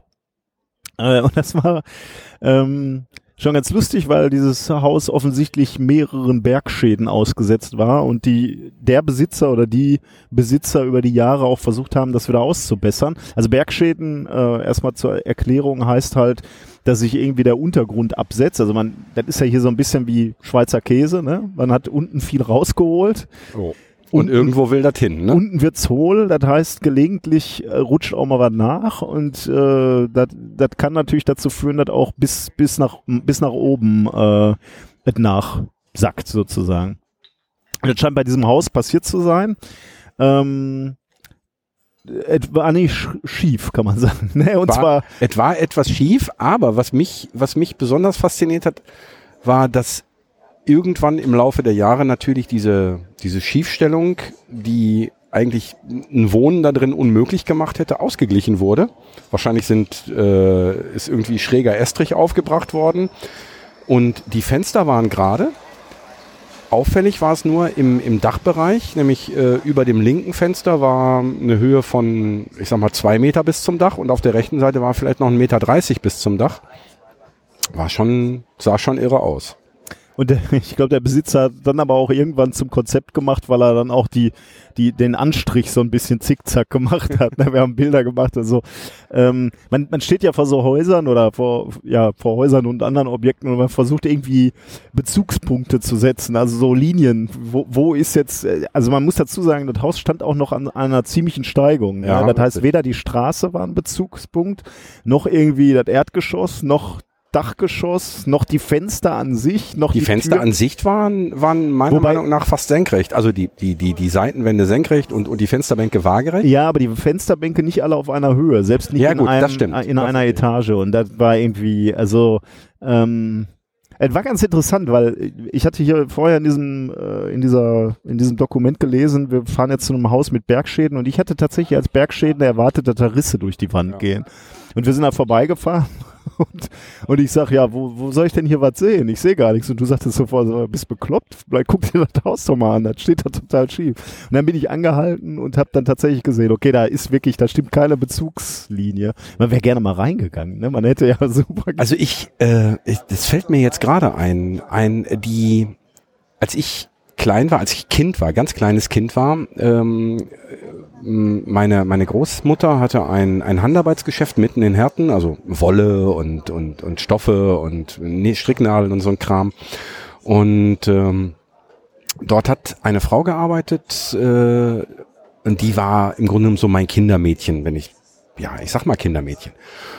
Und ähm, die haben später in der Nähe von Zeche Ewald in einem Haus gewohnt und da habe ich die mal besucht, Jahre später. Und da war es halt so, wenn du da eine Flasche auf den Boden gelegt hast, dann ist die wirklich einmal so quer durch den ganzen Raum gerollt. Da war wirklich alles schief. Ähm, ja, Bergschäden, Bergschäden à la Bonheur. Ja, ist ja auch nicht unüblich, ne? Also, ähm, Das interessiert, also ähm, der, ähm, jetzt hätte ich beinahe was gesagt, der hätte sich dann rausschneiden müssen. Ein, äh, ein, ein angeheirateter Verwandter von mir arbeitet bei der Bergschadensbehörde ähm, und oder beziehungsweise bei der Ruhrkohle und ist dort für die Begutachtung von Bergschäden zuständig. Den wollte ich auch gerne mal oder den hätte ich gerne interviewt. Der hat allerdings so einen Rückzieher gemacht, weil er sagte, er wüsste nicht, was er sagen dürfte und hin und her. Ich meine, ist natürlich auch es geht um Geld letzten Endes. Na, wenn du, wenn du dein Haus im Ruhrgebiet stehen hast und äh, merkst halt irgendwann auf einmal die Fenster gehen nicht mehr auf, dann kann es entweder daran liegen, dass dein Bauunternehmer, der dein Haus gebaut hat, Scheiße gemacht hat, oder dass da drunter mal irgendwann Kohle abgebaut wurde. Das kann durchaus vor 20, 30, 40 Jahren gewesen sein. Und jetzt tauchen die Schäden erst auf. Und dann geht es natürlich darum, wer bezahlt das? Und dafür gibt's eben halt innerhalb des Rohkohlekonzerns eine extra Abteilung, die das dann begutachtet und sagt, okay, deine Immobilie hat jetzt so und so viel an Wert verloren und das gleichen wir jetzt entweder aus, indem wir Dingen wieder gerade stellen. Also da gibt's ja ganz irre Dinger, ne? wo dann, wo dann halt komplette Gebäude auf einer Seite mit, ja, mit Stempeln, wie so unter Tage auch genutzt worden, dann wieder gerade ge gedrückt werden. Ne? Da werden Stahlträger eingebaut und das ganze Ding wird dann hydraulisch hochgepumpt und dann wieder untermauert. Eine ist ja eine dieser Ewigkeitsaufgaben, von denen immer wieder geredet wird. Neben der Wasserhaltung, was ja auch Ewigkeitsaufgabe ist, aber diese Bergschädenbeseitigung ähm, ist natürlich auch ein ganz großer Faktor. Äh, da ich nicht beteiligt bin ähm, und ehrlich gesagt auch äh, wenig Ahnung habe, aber so, so ein bisschen äh, so randständig mal mitbekommen habe, dass Leute mit Bergschäden Probleme hatten und, und sich dann an die äh, RG gewendet haben, äh, hatte ich immer ehrlich gesagt das Gefühl, dass die relativ großzügig ähm, diese Bergschäden Ja. behandeln. Also Ja. das war jetzt nicht, dass man ewige Prozesskosten hat und nachweisen muss, das ist wirklich Bergschäden und da ist nicht mal einer mit dem Auto vorgefahren oder weiß ich nicht, welche Gründe es noch gab. Also ich hatte immer den Eindruck, ähm, also ich möchte jetzt nicht, wie wie würde man sagen, nicht großzügig, aber äh, ohne groß, große Diskussion relativ kulant äh, diese Bergschäden behandelt wurden. Aber wie Ja gesagt, gut, ich ist an meinem ist an meinem Elternhaus äh, auch so. Da gibt's auch Bergschäden. Und ich glaube, du kannst alle zehn Jahre kannst du erstmal sowieso kostenfrei dein Haus vermessen lassen. Dann kommt halt ein staatlich äh, staatlich bestellter Vermesser raus oder staatlich anerkannter ähm, Vermesser raus und äh, misst das ganze Ding nach. Ja, und wenn du dann halt nachweisen kannst, dass sich da irgendwie an dem Haus irgendwas gesetzt hat, ähm, was natürlich relativ einfach möglich ist mit, mit, äh, mit diesen äh, Messdaten, die da aufgenommen werden, dann äh, gibt's entweder Geld oder äh, irgendwie wird, wird, wird das instand gesetzt oder sonst irgendwas. Ne? Also auch, auch äh, Risse, die dabei zum Beispiel entstehen. Weil so ein Gebäude setzt sich natürlich jetzt, wenn, wenn du jetzt so ein Haus hast, was weiß ich, 20 Meter Länge und darunter ist irgendwann mal Kohle abgebaut worden, dann hast du ja in den seltensten Fällen, dass sich das Ganze komplett in einem, also gleichmäßig ja, setzt. dann wäre dir egal. Dann wäre es egal, ne? Dann wäre es einfach nur ein bisschen tiefer, dann müsstest du halt mal irgendwann vielleicht vorne noch eine Stufe, äh, beziehungsweise ne, hättest du dann irgendwann eine Stufe nach unten. Ähm, das Problem besteht halt darin, dass sich das Ganze unterschiedlich setzt und dass dadurch beispielsweise Risse entstehen. Und da, da gibt's äh, jede Menge Firmen, die gut davon leben, dass eben solche Risse dann verpresst werden in den Kellern beispielsweise. Und die, also solche Bergschäden, Rissen in Fassaden siehst du hier an jeder Ecke im Ruhrgebiet, ne, würde ich sagen. Genau, ja. Also mittlerweile vielleicht, klar, wenn, wenn neue Häuser gebaut werden, nicht mehr so sehr oder viele, viele Risse sind auch schon wieder beseitigt, aber ich gucke hier gerade mal. Ähm, also ich glaube, äh, das ist schon sehr alltäglich. ähm, Anekdötchen aus meiner beruflichen Vergangenheit. Ich habe ja ganz vor, vor Urzeiten mal irgendwann eine Maurerlehre gemacht äh, und habe auf dem Bau gearbeitet und habe dann hinterher auch ein bisschen Bauingenieurwesen studiert. Es war so im Ruhrgebiet durchaus üblich, dass die Statiker, äh, wenn man jetzt so ein Haus baut, braucht man einen Statiker, der dann halt die ganzen Kräfte berechnet, wie so ein Fundament äh, auszusehen hat und wie was da an Eisen in den Beton rein muss dass die tatsächlich das Ding so gerechnet haben, dass sie so wenig so wenig wie möglich Eisen verwendet haben, weil diese Statiken danach zur Rohkohle geschickt werden mussten. Und die Rohkohle hat dann die sogenannten Bergschadeneisen berechnet. Das heißt, der hat sein Fundament berechnet und hat gesagt, okay, da muss das und das an, an, an äh, Bewährungseisen rein.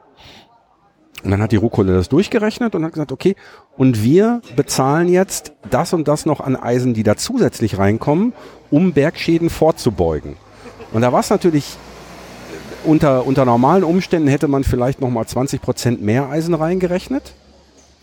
Da man aber sowieso wusste, dass die Rohkohle diese Arten reinrechnet, hat man sich die erstmal gespart und hat die dann lieber von der Rohkohle zahlen lassen. Okay. Ja. Also das war durchaus üblich. ja, okay. Ja, warum nicht? Aber das, das ich da bin ich ja auch immer wieder erstaunt, ne, wie viel ähm, Geld offensichtlich erwirtschaftet wurde. Ähm, äh, damit du jetzt äh, äh, quasi diese wie, Generationsaufgabe oder wie nanntest, äh, wie, wie heißt das? Generat, ja, doch, genau, ja, e Ewigkeitsaufgabe. Ewigkeitsaufgabe, genau. Ähm, bewältigen kannst. Ne? Also zum einen dieses Abpumpen des Wassers aus dem Ruhrgebiet, aber eben auch diese Schäden, die noch auftauchen. Also ist schon bemerkenswert. Ne? Auch ähm, du hast mehrfach äh, darüber in, in dem Podcast äh, gesprochen, ähm, wenn jetzt diese ganzen äh, äh, Stollen äh, abgebaut werden. Ne? Oder da, da werden, wenn ja, wir haben es auch, als wir unten waren, äh, haben wir danach ja auch explizit gefragt, ne, was passiert jetzt äh, Ende 2018? Äh, holt ihr das ganze Zeug hier noch raus, die ganzen Maschinen und äh, die ganzen äh, Schienen, Kabel, äh, Bänder. Und da wurde ja zu viel gesagt, ne, das lassen wir drin, das lohnt nicht, das rauszuholen. Ne? Das, das heißt, in diesem, in diesen ganzen Berechnungen, die müssen so viel Geld verdient haben halt, jo. dass die Sachen abgeschrieben sind. Ja. das finde ich schon. Also ich meine, insbesondere wenn du dir anguckst, was das für eine Materialschlacht ist. Ne? Also äh, schon mal schon mal die ganzen Schächte äh, bauen, äh, das ganze sicher haben, die ganzen Leute da immer hin und her zu fahren, äh, und unten diese ganzen Stempel, an diese ganzen Bahnen, der, der, der, erstmal diesen ganze, das ganze Gestein da rauszuholen, hier in Berge aufschichten, das bringt dir alles schon mal nix. Ne? Das bringt dir erst was, wenn du die Kohle rausholst. Und das hat dir so viel Geld gebracht, dass sich dieser ganze unglaubliche Aufwand gelohnt hat. Also ich bin immer noch. Äh du baust mir gerade quasi ohne es zu wissen eine goldene Brücke. Äh, ich äh, bringe jetzt einen Satz, den ich in fast jeder Sendung bringe. Du schneidest nichts raus. nein, nein, nein, nein, das lass äh, das nicht. Ähm, ich frage jeden meiner Gäste, die schon unter Tage waren, ob sie sich an ihre erste Grubenfahrt erinnern können. und da wir diese Grubenfahrt gemeinsam gemacht haben, lieber Nikolas, frage ich selbstverständlich auch dich. Kannst du dich an deine erste Ach, und bisher froh. einzige Endlich Grubenfahrt erinnern? Endlich diese Frage. Da lass mich kurz zurück erinnern. Das muss 2000, war das 17? Februar 2017. Ja. Es ist schon lange her, ich kann mich kaum dran erinnern. Äh, Aber wie war das Gefühl, als du das erste Mal diesen Förderkauf betreten hast? Ne, ich war, es war wirklich spannend, ne, weil äh, als, als jemand, der sein Leben lang in Büros und Labor, also so so gepolischten, so so äh, polierten Laboren quasi gearbeitet hat, ne? Nicht nicht im Dreck sozusagen. Mhm. Äh, war das schon extrem spannend, weil ich mir natürlich ganz wenig darunter vorstellen konnte, ne? Also vorher. Ich Obwohl hab, du auf Kohle geboren bist, ne? Ich bin auf Kohle geboren. Ähm, ich würde prinzipiell schon sagen, dass ich aus einer Arbeiterfamilie komme wobei mein Vater ein ganz, ganz wichtiges Bindeglied ist, weil mein Vater hat noch eine normale Ausbildung gemacht als Setzer ähm, und hat dann die Entscheidung getroffen, ähm, er möchte noch mal was lernen und hat dann äh, neben seiner normalen Arbeit und der Tatsache, dass er dann irgendwann auch noch ein Kind gekriegt hat, ähm, hat er dann äh, ähm, Abendschule gemacht, hat dann, glaube ich, sogar erst äh, also auf jeden Fall auf der Abendschule ähm, sein Abitur gemacht und dann ähm, äh, angefangen zu studieren, was ja nicht einfach ist, wenn du schon ein Kind hast, ne? Und und ja auch irgendwie diese Familie ernähren muss. Meine Mutter hat auch gearbeitet, ähm, das hat dazu mindestens genauso viel beigetragen. Ähm, aber er hat dann studiert, äh, ist Geophysiker geworden und hat eben genau diesen also war diese extrem wichtige Generation, äh, die den Strukturwandel eigentlich in unserer Familie darstellt. Ne? Von, also sein Vater war Kohlewäscher, der hat, äh, der hat auf der Zeche, äh, also Ober, o, äh, Übertage ähm, die Kohle aufbereitet ähm, äh, und und mein Vater war dann eben genau diese Generation, die äh, diesen Anschluss eigentlich ganz gut geschafft hat, von dem Arbeiter zum ja, jetzt Zum Akademiker. Akademiker oder Wissensarbeiter, äh, genau diese Fragestellung, die im Ruhrgebiet ja wirklich eine, eine wichtige Rolle gespielt hat. Ne? Wenn wir jetzt die Zechen alle zumachen, was machen wir denn dann eigentlich? Ne? Und dann, dann war ja die Entscheidung oder wurde die Entscheidung getroffen, ja, wir müssen vielleicht äh, de, der Jugend Alternativen anbieten oder neue, neue Ausbildungsmöglichkeiten. Und dann wurden ja in den 70ern äh, sehr sehr gezielt Universitäten im Ruhrgebiet errichtet. In äh, der Universität, also die Technische Universität in Dortmund, die Ruhr-Uni in, in Bochum, äh, in Essen, in Duisburg.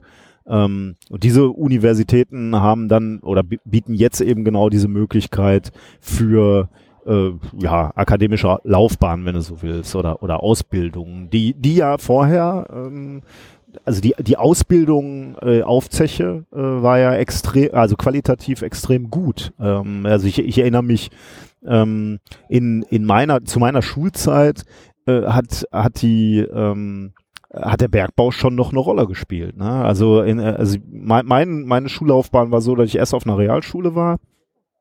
Ähm, und da, da wurde, wurden halt auch na, nach klassischen Ausbildungsberufen gesucht oder äh, es wurde beraten, äh, klassische Ausbildungsberufe, sicherlich mehr wahrscheinlich als auf dem Gymnasium. Und da wurde, ähm, da waren schon Leute, die dann äh, Elektriker auf der Zeche gelernt haben. Ne? Auch noch in meiner, in meiner Generation. Also da war ja im Prinzip schon klar, das wird nicht mehr ewig funktionieren. Aber trotzdem äh, war die Ausbildung halt so gut, die gesagt haben, okay, äh, selbst als Elektriker, der da gelernt hat, der, der wird schon irgendwo dann nachher seinen Job finden. Äh, und deswegen äh, haben wir beispielsweise auch Exkursionen gemacht in der, weiß ich nicht, achten, neunten, zehnten Klasse. Ähm, äh, haben wir Exkursionen ähm, zu, zu Bergwerken gemacht und haben uns angeguckt, äh, wie da gearbeitet wird. Und ich erinnere mich, wir hatten sogar auch mal eine Projektwoche muss das neunte Klasse gewesen sein oder vielleicht auch zehnte. Und da hatten, hat, hatte ich die, das Projekt, dann konnte man wählen, ne, welche Projekte man machen möchte in dieser Woche. Und ein Projekt war tatsächlich Bergbau. Und den, äh, dieses Projekt habe ich gewählt und dann haben wir auch eine Zeche besucht und auch eine Grubenwehr. Deswegen komme ich da gerade drauf, weil du in den, einen der letzten Folgen auch äh, über die Grubenwehr gesprochen hast. Äh, mehrfach natürlich, aber äh, auch in einer der letzten Folgen. Und tatsächlich mit dem ganzen Gerümpel, ähm, worüber da gesprochen wurde, also diese Gasmasken durften wir mal anlegen und da gab es auch so Ausbildungs- Parcours würde ich die heute nennen, wo du so durch enge Gänge klettern musstest und dann konnten die da noch Gas äh, bzw. Nebel einlassen. Das haben sie natürlich für uns dann nicht gemacht, aber es war schon so ein bisschen gruselig, aber auch natürlich wahnsinnig spannend so. Ähm, Kannst du dich an meine Ausgangsfrage erinnern? Ja, natürlich, klar. Ich leite jetzt über. Ich kann die ganz so. großen Bögen machen.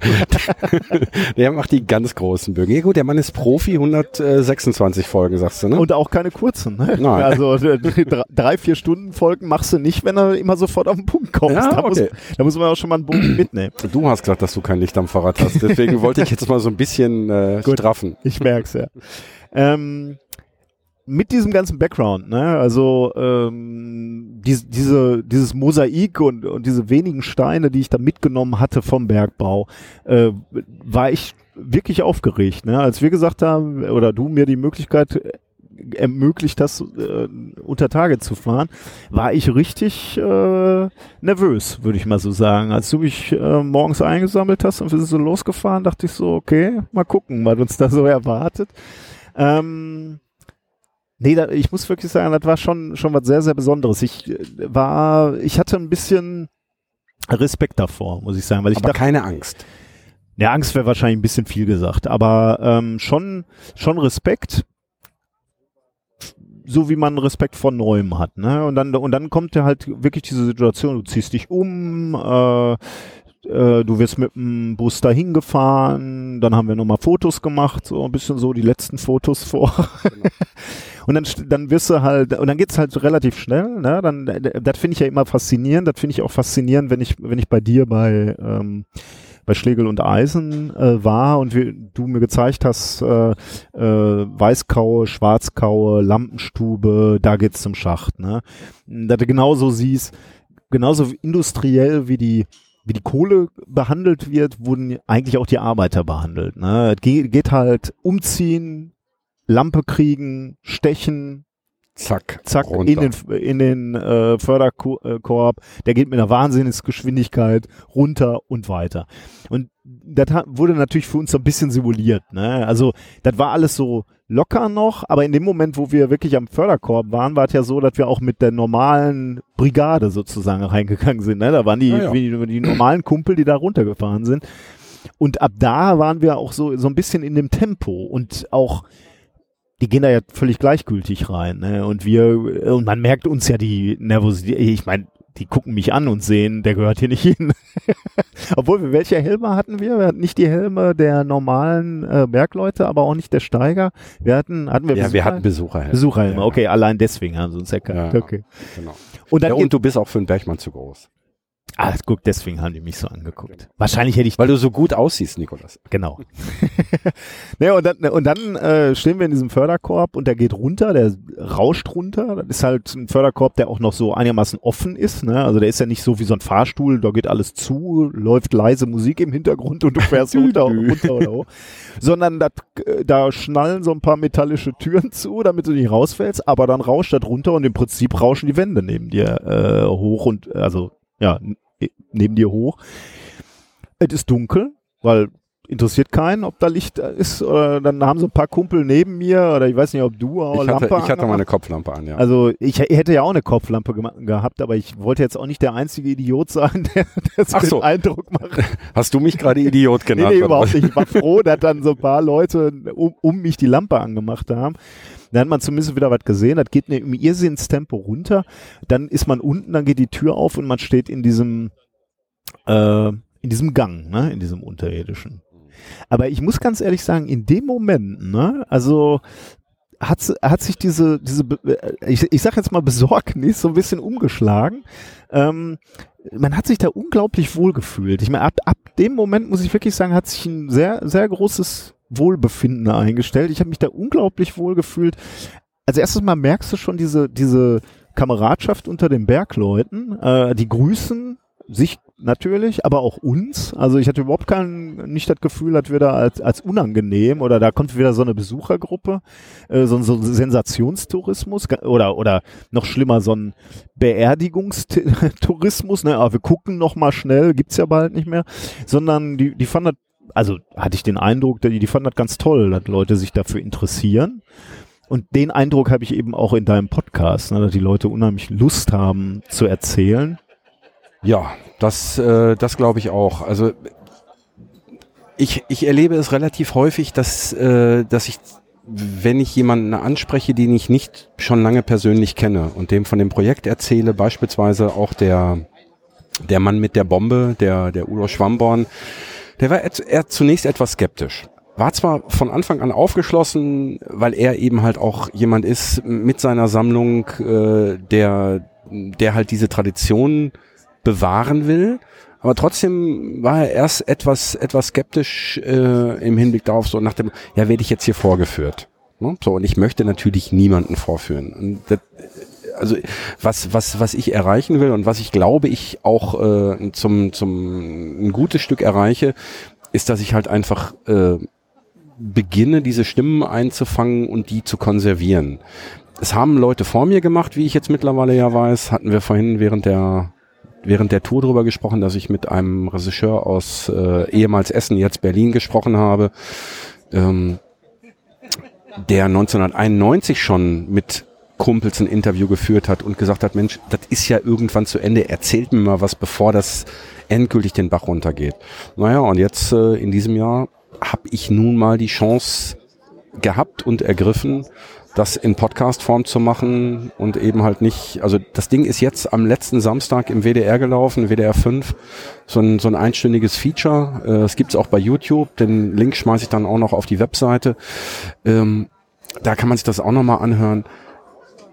Weil in, in, in fünf, sechs Jahren, ich weiß nicht, ob man da noch Leute findet, die dann, die dann darüber erzählen können und wo es dann auch noch so frisch ist. Von daher. Ja, und er, erzählen ist eine Sache, ne? Ich, wir hatten ja nach unserer Grubenfahrt dann am Ende ähm, nochmal mit dem Führer dann gesprochen. Mit dem Führer? Ja, also nicht dem Führer, sondern Okay, das schneiden wir aber nicht raus. nein. Nein, nix. ähm, weil ich wirklich also mir wünschen würde, dass das noch für Generationen sichtbar ist, was, hier äh, industriell gemacht wurde. Das, also ich finde es unglaublich faszinierend. Also jetzt hatten wir natürlich den Glück, äh, das Glück, äh, wirklich bis vor Kohle zu gehen. Da habe ich jetzt gerade aufgehört. Also ich fand's da, da ich, ich habe es mir vorher so ein bisschen ausgemalt und hatte ein bisschen Sorge, wer, wie finde ich es dann da unten? Ist es warm? Ist es kalt? Ist es stickig? Ist es eng? Ist es dunkel? So, all so Dinge, wo du Angst oder dich unwohl fühlen könntest. Und all das war nicht. Natürlich war es mal streckenweise warm, natürlich war es mal streckenweise kalt, erstaunlicherweise. Damit hätte ich tatsächlich nicht gerechnet, dass da so viel Zug ist und dass man, dass man dann auch frieren kann. Ähm, und selbst vor Kohle, ne, wo ja ähm, wir wirklich unter den Schilden saßen und dann fuhr dieser Hobel da an uns vorbei, was natürlich ein riesen Getöse ist, da ist ein riesen Staub drin. Ähm, es ist relativ eng, da kann ich natürlich nicht mehr stehen mit meiner 1,90. Aber ich muss sagen, auch da hatte ich jetzt keine Angst oder so. Das war Respekt natürlich vor der Situation, aber es hat sich auch irgendwie, also diese Faszination hat irgendwie alles überlagert. Ähm, die, diese maschinelle Macht, mit der man da runtergeht äh, und, und diese, diese Kohle abbaut, diese, diese Schilde, diese Stempel, automatische Stempel, die dann eben einfach im Takt, wenn, wenn, wenn die nächste Schicht Kohle abgetragen ist, dann marschieren die einfach automatisch weiter. Ja, das ist schon, wenn, wenn ich es wieder so erzähle, ist es eigentlich schon wieder fast ein bisschen gruselig, so, dass man, dass da diese, diese, diese, diese Maschinen sich vorarbeiten und als, als Mensch ist man dieses kleine, ähm, Element, was da unten kontrolliert vielleicht noch und guckt, ob alles gut ist und wenn mal was schief läuft, muss man da an dem äh, muss man da an dem äh, an der Schraube drehen, damit es weiterläuft. Äh, aber vor Ort, muss ich sagen, fand ich es überhaupt nicht so gruselig, sondern ich fand es einfach super faszinierend. Ähm, und äh, ja, also überhaupt auch nicht be beengt. Sicherlich waren wir jetzt auch nicht äh, an den schlimmsten Orten. Also ich meine, all, all deine Althauer und, und, und alten Bergleute haben natürlich auch Geschichten erzählt, wo die eben wirklich irgendwo mit dem Pressluft immer reinkriechen mussten und so, ne? Das ist natürlich unvorstellbar. Also wenn du mir das angetan hättest, äh, da wäre mir richtig, da hätte ich richtig Angst gehabt. Ja, äh, ich hätte es dir gerne, also was ist angetan? Ich hätte es dir gerne gegönnt, weil ich habe tatsächlich mal einmal eine Grubenfahrt auf ähm, ähm, König Ludwig gemacht in, in Dorsten. Und König Ludwig? Doch, König Ludwig. Ich war jetzt gerade beim Weizen. Beim Weizen. Nein, tatsächlich auf, auf äh, König Ludwig. wie heißt denn das Ding? Leopold, Fürst Leopold, nicht.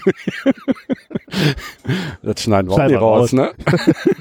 ähm, nee, Fürst Leopold in, in Dorsten gemacht und da durfte, durfte ich, und ich habe es im, im Nachhinein wirklich als, als äh, als richtig tolle Erfahrung äh, für mich verbucht, durfte ich durch so eine steile Lagerung. Das heißt, hm.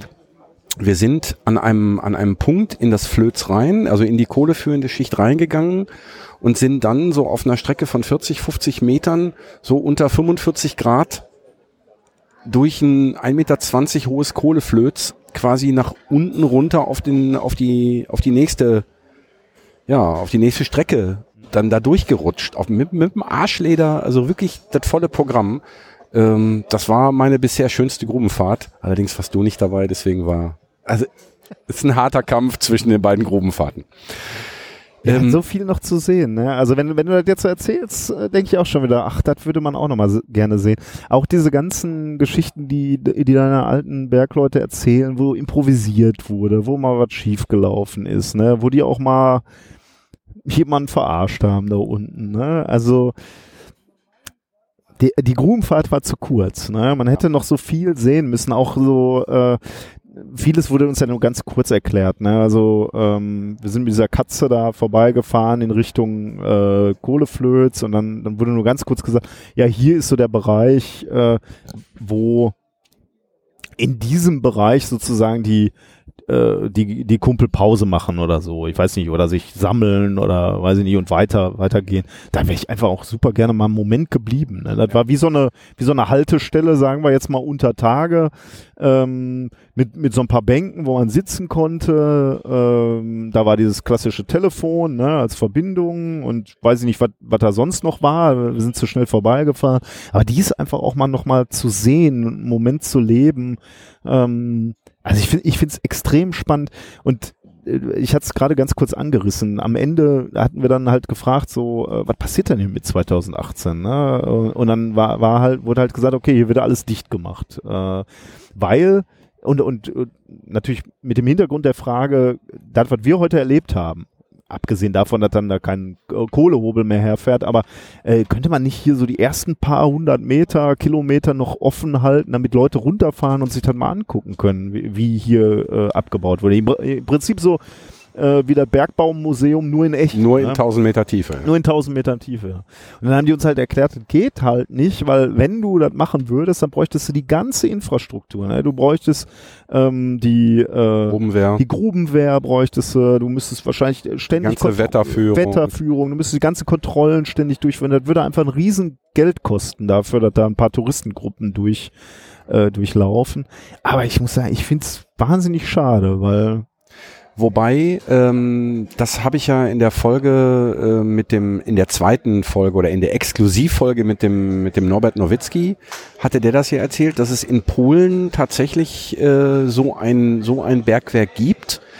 Wobei das da den Vorteil hat, dass direkt nebenan, also in dem gleichen Ort nebenan, noch ein aktives Bergwerk ist. Mhm. Das heißt, die Grubenwehr ist sowieso da, die Infrastruktur ist sowieso da und da kann man also tatsächlich in ein ehemaliges Bergwerk bis auf, ich weiß nicht, 800 Meter oder 900 Meter Täufer einfahren. Ähm, kann man ja mal irgendwann eine Hörerinnenreise rausmachen. die große Kohlenpott-Hörerinnenreise 2019 nach Polen. Ähm, mir kommt gerade eine Erinnerung auf, die, oder ein, ein, ein Satz in die Erinnerung, den du gesagt hast, als wir dort unten standen.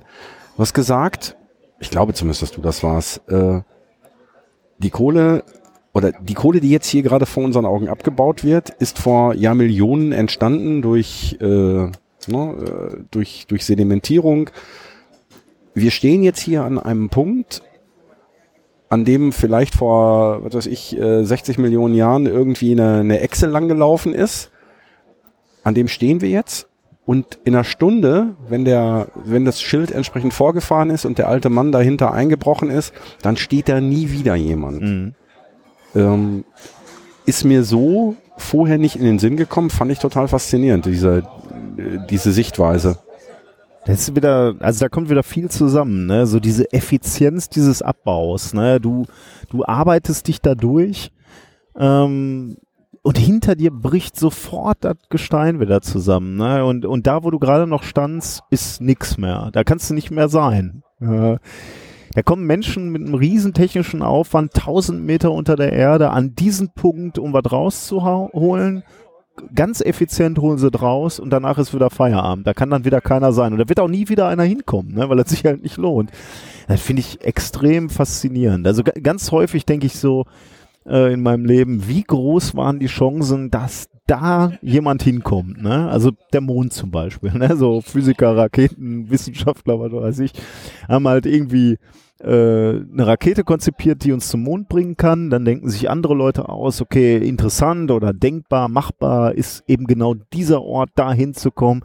Dann fliegt ähm, Nils Armstrong dahin, steigt da aus, guckt sich um, sieht diesen Stein und nimmt diesen Stein mit und der liegt jetzt in irgendeinem Museum, der wird, wurde natürlich untersucht wissenschaftlich und der liegt jetzt in irgendeinem Museum. Dann stehe ich da plötzlich vor und denke, wie groß war die Chance, dass zu meiner Lebenszeit da einer hochgeht, diesen Stein rausholt und mitbringt. So, und so ein bisschen so ist auch äh, für mich so, so ein bisschen wie Weltraumfahrt. Ne? Und da habe ich natürlich berufsbedingt schon, äh, schon eine Faszination für. Bisschen, bisschen Faszination, deswegen habe ich glaube ich auch für den Bergbau, weil das halt auch eigentlich nicht vorgesehen war, dass wir Menschen da unten rumkrauchen.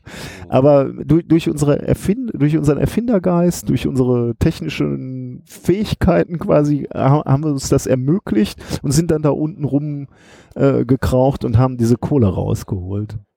Wobei Und, du, und äh, die- diesen einen Gedanken noch. Und die Natur gönnt uns nur einen ganz kurzen Moment da unten zu sein, nämlich so lange, wie wir uns mit aller Macht dagegen stemmen, ne? nämlich mit diesen Schilden und Stempeln.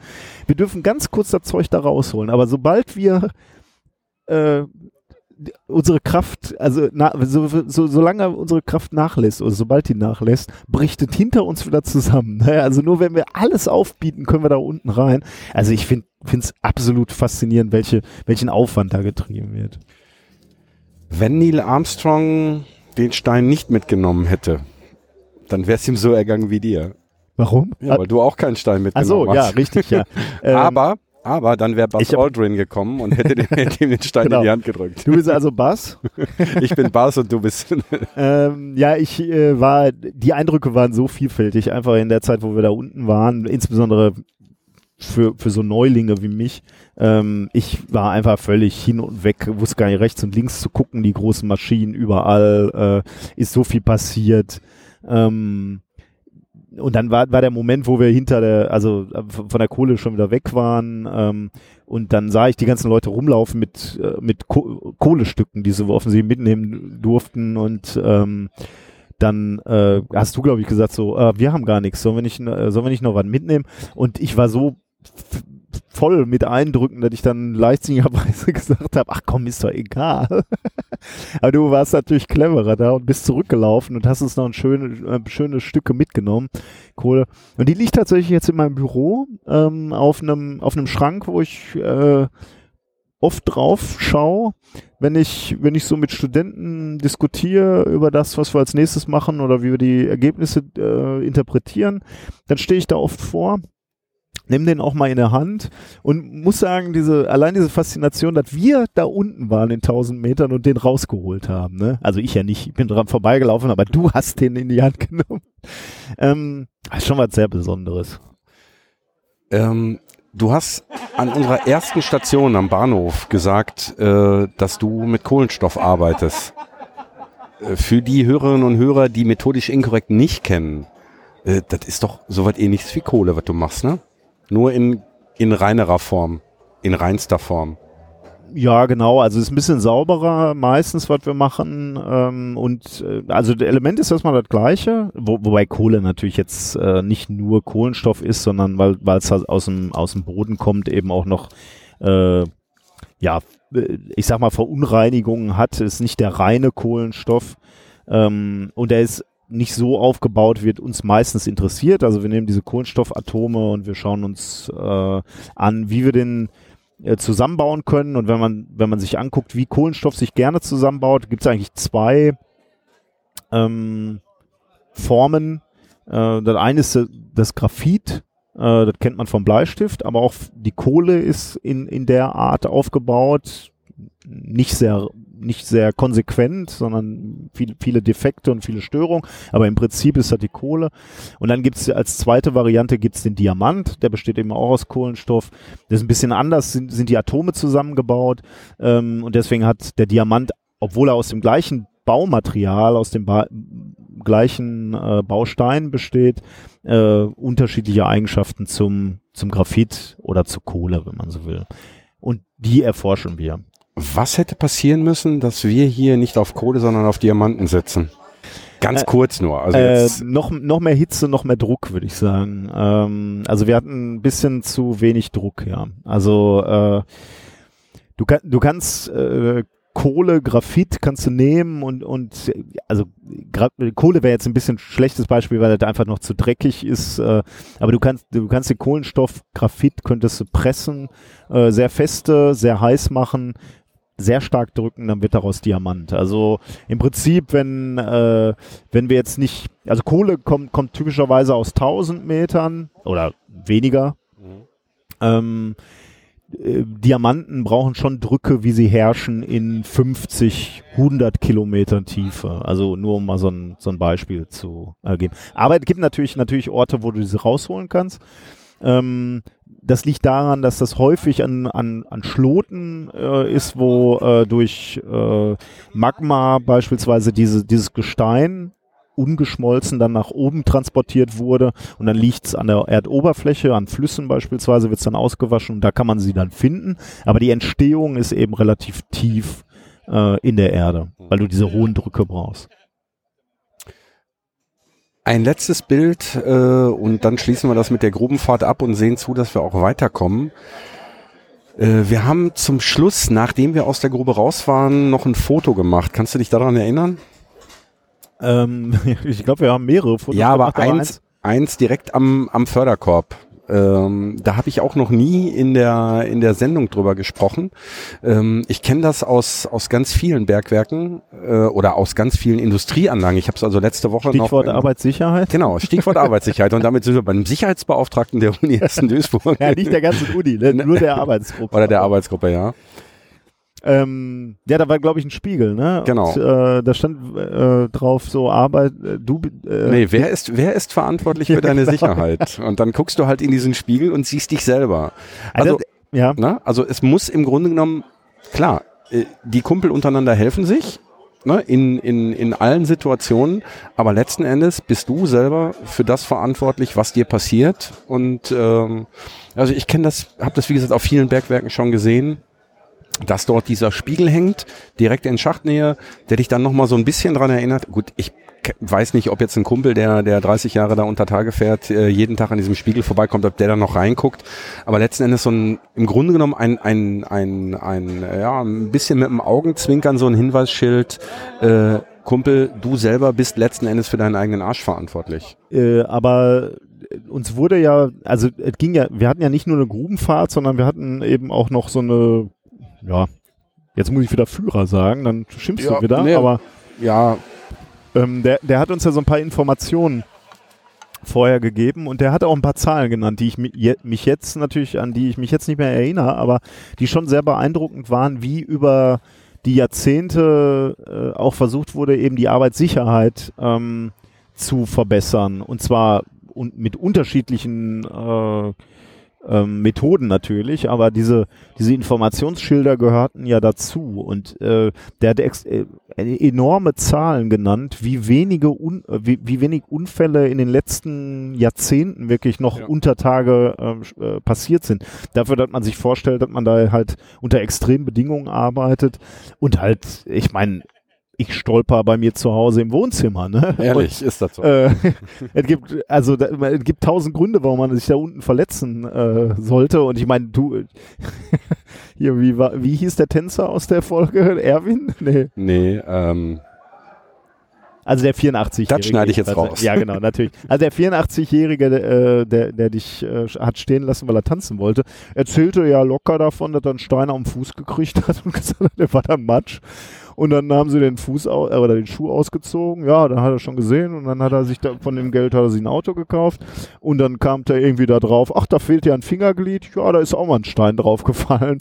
Also, das ist ja wirklich enorm, ne? Und äh, irgendwie haben sie dann halt geschafft, über die genau diese Maßnahmen, ne? Schilder, äh, sicherlich ähm, Belehrung, äh, den, die Unfallraten so dermaßen zu drücken. Ähm, also die, die Zahlen waren, ich krieg sie nicht mehr hin. Du wirst vielleicht noch mal einen Gast haben, der dir dazu was sagen kann, die einfach ph- phänomenal waren. Ja. Also, Also äh, für, für, für den, für den, äh, für die Mannstunden, die dort äh, abgearbeitet wurden, war die Unfallrate echt extrem gering. Ja, also da, da wird mit Sicherheit die Importkohle, selbst wenn sie übertägig gewonnen wird, äh, wesentlich höhere Verletzungsraten haben. Ja. Äh, Eine Sache vielleicht noch, weil du halt gerade so gesagt hast, ähm, du guckst in den Spiegel und also Chris, Chris hat nochmal gesagt, du bist alleine für dich verantwortlich. Äh, ich weiß, das wollte sie damit nicht sagen, aber äh, genau die, was mir so sehr, was mich sehr beeindruckt hat, auch ein bisschen bei der Grubenfahrt, aber insbesondere nachdem ich jetzt auch deine, deine Folge so gehört habe, ist immer diese, dieses Gemeinschaftsgefühl, ne, was oft immer durchklingt, wenn, wenn die Bergleute von, voneinander sprechen. Also, ohne, also ich hatte immer so den, die Vorstellung, das ist so ein industrieller Betrieb, da kommen 500 Leute, arbeiten da irgendwie, da kennt keiner mehr irgendeinen, die fahren runter, machen da ihren Scheiß und, und fahren wieder hoch. Und das habe ich weder bei unserer Grubenfahrt so erlebt, noch eben bei den Geschichten von den alten Bergleuten. Die kannten sich, die schätzten sich, Ja. Die haben alle füreinander irgendwie eingestanden. Ich weiß nicht, ob ich jetzt völlig verkläre, aber die Leute, die du einlädst und als Gäste hast, da klingt immer nach, ähm, wir, wir waren ein Team, ey. Die haben sich, die haben sich auch in eine Köppe gekriegt und haben sich auf die Fresse gehauen. Mit Sicherheit. Aber am Ende des Tages waren sie alle schwatt und am Ende des Tages haben sie alle an einem Strang gezogen. Ne? Also ich sag mal so, so, so persönliche Differenzen hast du, hast du mit Sicherheit immer. Aber äh, wenn du weißt, dass du am nächsten Tag, keine Ahnung, du geh- gehst, gehst abends mit dem Jupp in eine Kneipe und der Jupp kippt dir das Bier über den, über den Latz und du hast gerade deine gute Hose an und weißt, dass du jetzt zu Hause von der, von der Frau einen auf die Fresse kriegst, wenn du jetzt mit, mit Bier über der Hose nach Hause kommst, dann bist du mal böse auf den Jupp. Aber am nächsten Tag, wenn du wieder am Schacht stehst und nach unten, und das nach unten geht, dann ist der Jupp wieder dein Kumpel und dann ist wieder alles gut. Der ist im Zweifelsfall Fall halt auch der, der, wenn es dir mal nicht so gut geht, äh, für dich mitmalocht. Äh, umgekehrt natürlich genauso. Oder wenn dir was passiert, ist der Jupp der, der dich da rauszieht. Äh, das war, glaube ich, schon eine sehr spezielle Gemeinschaft, die Bergleute. Denke ich auch. Und äh, weil wir äh, tatsächlich uns ein bisschen verplaudert haben äh, und, und das vergessen haben, wir waren noch an einer Kannst Station. du mal, ich habe meine, ich habe unterwegs meine Brille verloren. Kannst du mal eben drauf gucken, was da jetzt für eine Zahl steht, die rote da oben? eine Stunde acht. Ach, das geht doch noch. Äh, wir haben noch was Haben wir noch. Themen? Wir haben noch Themen, wir haben nämlich noch einen Ort angefahren. Wir sind nämlich noch durch eine türkische Kolonie, oder haben wir da schon drüber gesprochen? Nee, haben wir noch Ich nicht. glaube gemacht, nicht, ne? nein. Ähm, und das, das äh, passt ja ganz gut zu dem, äh, was du gerade äh, gesagt hast. Äh, du hast ja auch meine Köppe gekriegt. Also diese türkische Kolonie, da sind wir relativ schnell durchgefahren. Ja. Also ähm, äh, offensichtlich die, der Ort, wo auch, also wir hätten Teestuben sehen können, habe ich jetzt nicht, Reisebüros, türkische und seit 1998 auch die erste äh, Moschee in Gladbeck. Die haben wir gesehen. Die haben wir gesehen, genau. Ähm, und das passt halt so ein bisschen dazu, äh, was, was du, äh, was du gerade gesagt hast. Am Ende von so einer Schicht sahen sie alle gleich aus. Ähm, ich habe ja auch so, ein- so ein bisschen familiär, ähm, so, so, so ganz leicht habe ich damit ja auch zu tun, weil mein Schwiegervater aus Italien gekommen ist, ähm, als, als Gastarbeiter. Ähm, tatsächlich nicht direkt im, im, in den Bergbau, sondern er war Schweißer und hat, äh, hat dann in den Stahlwerken gearbeitet. Aber deswegen diese Kultur der Gastarbeiter, der nach Deutschland kommt, ähm, äh, habe ich natürlich, äh, ja, äh, habe ich familiär äh, tatsächlich, bin ich da quasi eingeheiratet. Und irgendwie fand ich, äh, fand ich äh, interessant, ich weiß nicht, äh, das könnte man vielleicht auch nochmal thematisieren bei dir, noch mehr, als du das eh schon gemacht hast.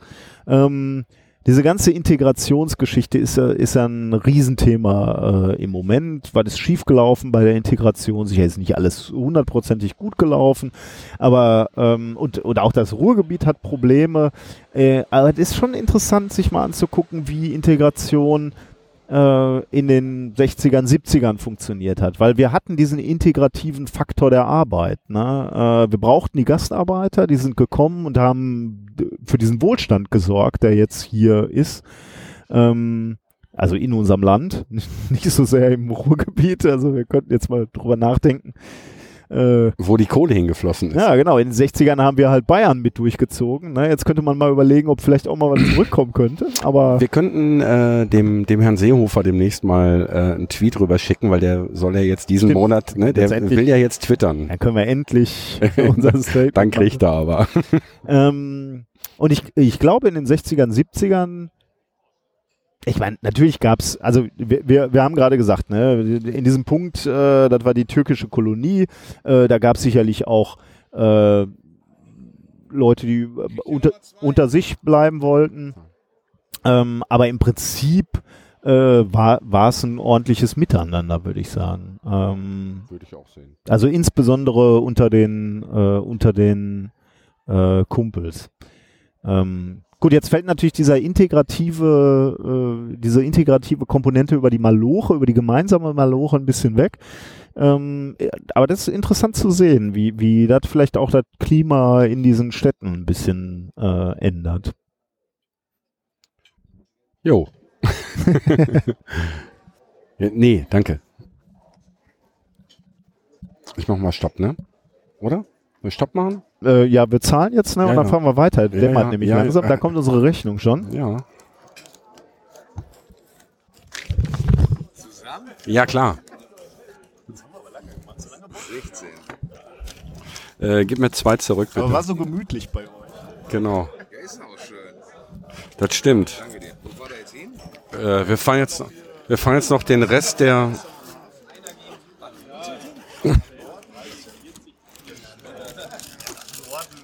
In die Nerd. Hier, damit du weißt, was wir gemacht haben, kannst du mal reinhören. Die Folge, die Neuland. Nein, aber ach, ich meinte dich doch jetzt nicht persönlich. Neuland im Sinne von Neuland. Ja, nee, okay. Äh, Nee, mach, hör ich gerne rein. Ja, mach mal. Also es geht um das Ende des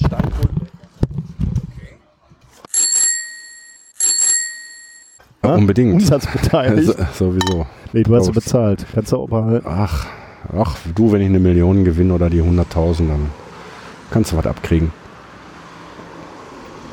So. Beim dritten Ja. Bier sind wir. Wir sind, genau, wir sind beim dritten Bier und sind aber auch genau wieder an dem Punkt unserer Reise Wo angelangt, wo wir uns heute Morgen, genau, wo wir uns heute Morgen um äh, Man, fünf, man muss das um Ganze so ein bisschen 5.30 Uhr. epischer darstellen, als es war. Ja, äh, es ist mittlerweile dunkel. Wie spät haben wir das eigentlich? Ja, sehr, Es ist nur 11 Uhr. 11 Uhr. Gut, dann haben Ähm, wir haben uns ein bisschen verquatscht da auf unserer, äh, an unserer Pausenstelle. wir, was aber nicht dramatisch war, Nee, das war das nicht- fand ich, fand ich recht angenehm. Ähm, ja, und jetzt sitzen wir wieder hier in Gelsenkirchen-Bur. Ich hatte das, äh, bevor du hier aufgeschlagen bist, hatte ich ja schon mal so ein bisschen Vorgeplänkel aufgenommen. Hier hab von, von dem Denkmal von Alex, dem Grubenpferd, erzählt, was hier direkt um die Ah ja, Ecke stimmt, ist, ja, ähm, von diesem blau-weißen Bahnwärterhäuschen. Und jetzt sitzen wir hier und haben gerade noch, ich habe gerade noch zwei Pilz geschossen, damit wir endlich mal ein Pilzchen trinken äh, und nicht ähm, Weizenbier. Ja, Ist natürlich auch ein äh, brillanter Abend, ne, um sowas zu machen. unglaublich. Also jetzt äh, wird es halt so ein bisschen kühler, aber es ist immer noch wundervoll warm. Äh, wir sind auch nicht die Einzigen, die unterwegs sind. Äh, es ist ja auch freitags abends, also da sind ja sowieso auch so ein paar Partygänger unterwegs und hier um, um die Ecke ist eine der großen Locations. ja, das Hugo Das, 1. genau. Ah, ja, Ehem- stimmt. ehemaliges, äh, auch ein ehemaliges Zechengebäude, nämlich die Lohnhalle des Bergwerks Hugo. Und da ist jetzt eine Düse drin, ne? Nee, da, ach, Oder die, Dis- die ist Disse ist ein- schon lange raus. Ach so, Äh, okay, guck, da, Da ist, du mal. ein, da ist ein echt guter. Äh, du hast in der letzten Folge erwähnt, dass dein, dass dein Schwiegervater ähm, relativ hohe Ansprüche an Pizzen stellt. ähm, Die würden da, da, erfüllt? da würden sie erfüllt, ja. okay. Ja, also der ist, äh, ist echt zu empfehlen. Das ist echt, echt gut. Also sind auch noch so ein paar Partygänger unterwegs. Da hinten auf einer Bank sitzen zwei Mädels. Also insgesamt äh, ein äh, sehr angenehmer Abend im Ruhrgebiet, würde ich Ja, sagen. würde ich auch sagen. Ich meine, gut, das Wetter, also für die Leute, die das in 500 Jahren hören, das war der Sommer, Wo, wo wir Wo den warm war. Endlich mal gemerkt haben. genau, wo selbst, also äh, sollen wir mal eben, habe ich auch noch nie gemacht, äh, Trump ist gerade Präsident der USA, also Donald Trump, äh, Merkel ist Kanzlerin. Gut, das klingt jetzt ein bisschen äh, als, als wäre es äh, ein Gag von dir, aber Nein, ist es nein, wirklich? Nein, das, ist, das ist tatsächlich so. Nein, gut, wir geraten wieder ins Plaudern, das wollen wir nicht. Äh, sollen wir mal eben diese Radtour zu Ende äh, ja, besprechen? unbedingt. Du hast, äh, du hast noch eine Brille, du hast Licht und du hast wir du jetzt, ein bisschen. Äh, ne? genau, kannst du mich ein bisschen runterdrehen? ja. Wir haben, äh, wir haben aufgrund der Dämmerung, haben wir dann so ein bisschen äh, aufs Gaspedal gedrückt quasi und wir sind äh, etwas schneller gefahren. ja. Äh, Deswegen haben wir die letzten Stu äh, Stationen auch ausgelassen, also ausgelassen im Sinne von, wir haben nicht davon berichtet, aber wir haben sie natürlich gesehen. Wir waren zum einen äh, an der Station 10, die Bahn- und Hafenbetriebe. Ähm, das war so ein großes, ja, so ein Knotenpunkt, so ein Bahnknotenpunkt, wo äh, Güter versch verschickt wurden. Ähm, offensichtlich ähm, bis 2015 irgendwie ein relativ wichtiger Knotenpunkt der Bahn. Den hat man auch gesehen. Da war ein sehr schönes ähm, Bahnhäuschen, wo, glaube ich, auch jemand drin gewohnt hat. Bisschen größer als das, vor dem wir gerade sitzen. Genau, ja, das ist ja hier nur so ein, so ein Schrankenhäuschen, oder? Mhm. Oder was war das? Ähm, dann sind wir durch die Gartenstadtsiedlung Schultendorf äh, gefahren. Da kann ich jetzt auch nicht so viel zu sagen. Äh, also ich erinnere mich an die Häuser und wir sind kurz stehen geblieben, um zu gucken, ob das die Siedlung ist. Und dann wurde aus dem Haus, aus Genau. dem Fenster direkt gebrüllt, kann ich euch helfen?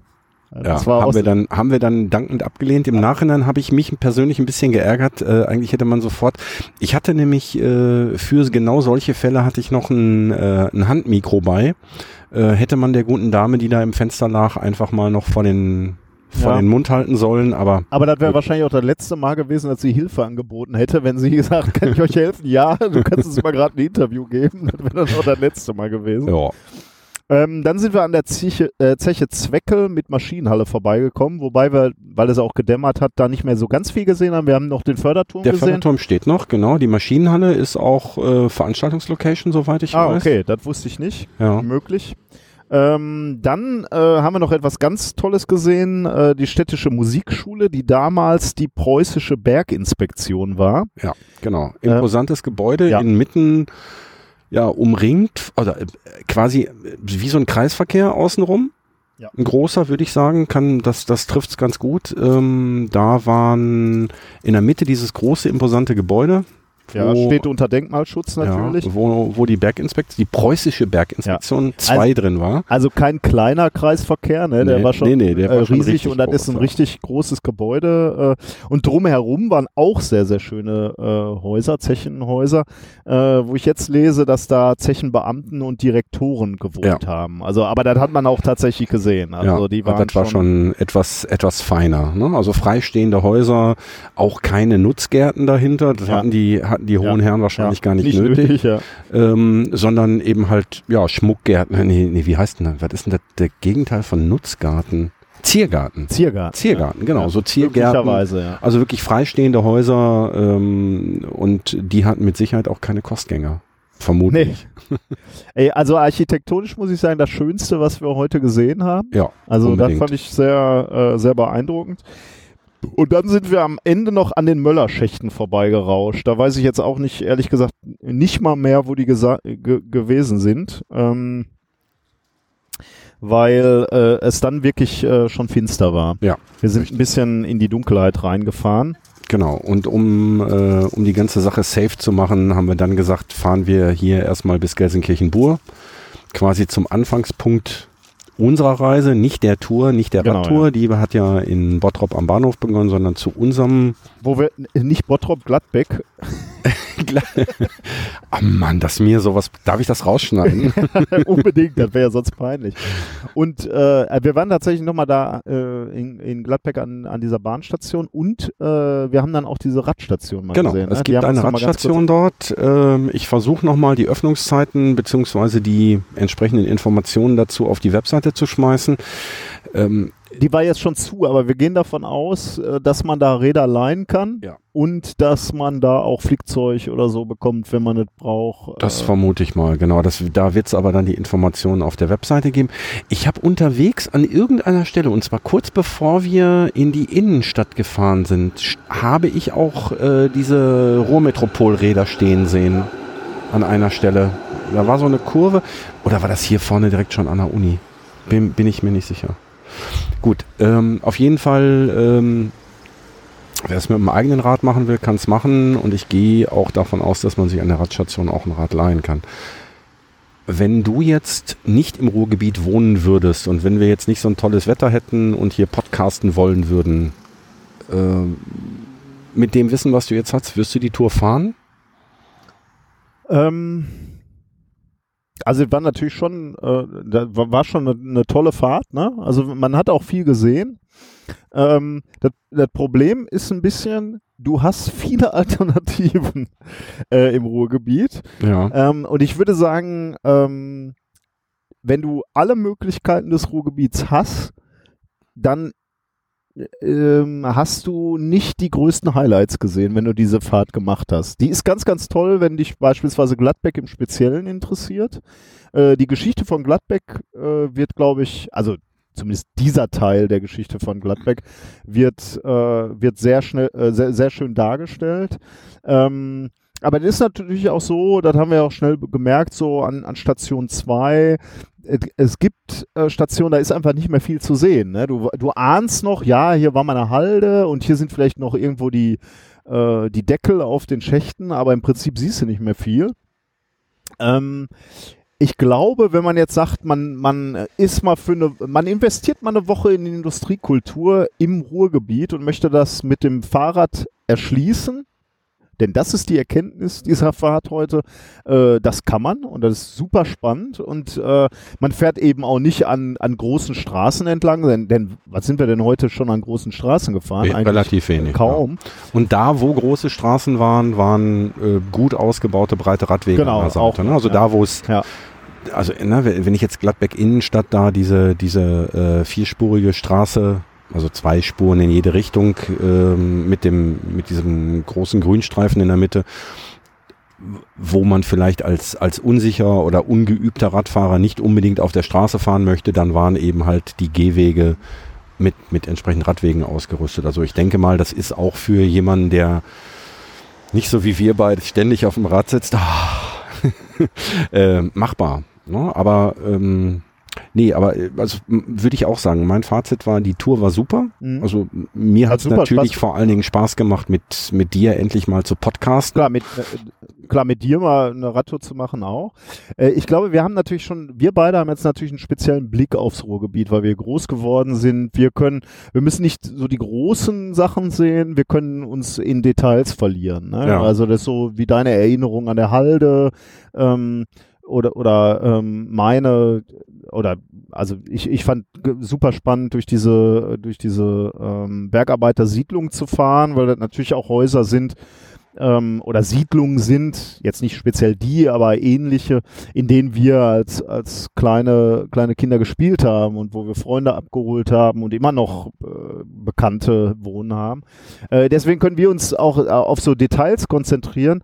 Ich glaube, wenn man sagen würde, man, man hat Besuch beispielsweise oder man möchte Empfehlungen aussprechen, mh, hm, dann würde ich vielleicht noch mal ein bisschen weiter gucken und die größeren Highlights, äh, die wir heute auch schon angesprochen haben, Landschaftspark Nord, äh, ähm, Zech Zollverein, die ja auch wunderbar verbunden sind über Radwege, ähm, die würde ich dann, glaube ich, als, als erste Ziele äh, bevorzugen. Ja, gerade wenn jemand von extern kommt Genau, und sagt, ja. er möchte mal, Ja. er, er möchte mal ein verlängertes Wochenende oder eine Woche im Ruhrpott verbringen und mal ein bisschen, bisschen was sehen. Und da würde ich halt wirklich sagen, äh, äh, das lohnt auf jeden Fall. Ne? Also ich kann mir kaum vorstellen, wenn du so ein bisschen Interesse hast äh, äh, an Industriekultur und, und schon mal so ein bisschen äh, dich, dich umguckst und, und so prinzipiell interessiert, ich meine, deine Hörer ganz offensichtlich interessieren sich so prinzipiell für, für Industriekultur und, und Steinkohle, dann kann ich, glaube ich, ohne schlechten Gewissens sagen, investiert mal ein langes Wochenende oder sogar eine Woche ins Ruhrgebiet,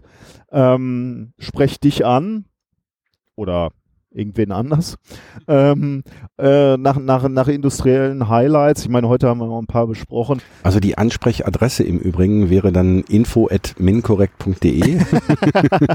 Nein, Quatsch. Äh, nee, natürlich dürft ihr mich gerne anschreiben, wenn ihr da irgendwelche Informationen braucht. Ich äh, weiß zwar auch nicht alles, aber im Zweifelsfall weiß ich einen, der das weiß und dann irgendwie, irgendwie ich- kommt man da schon zusammen.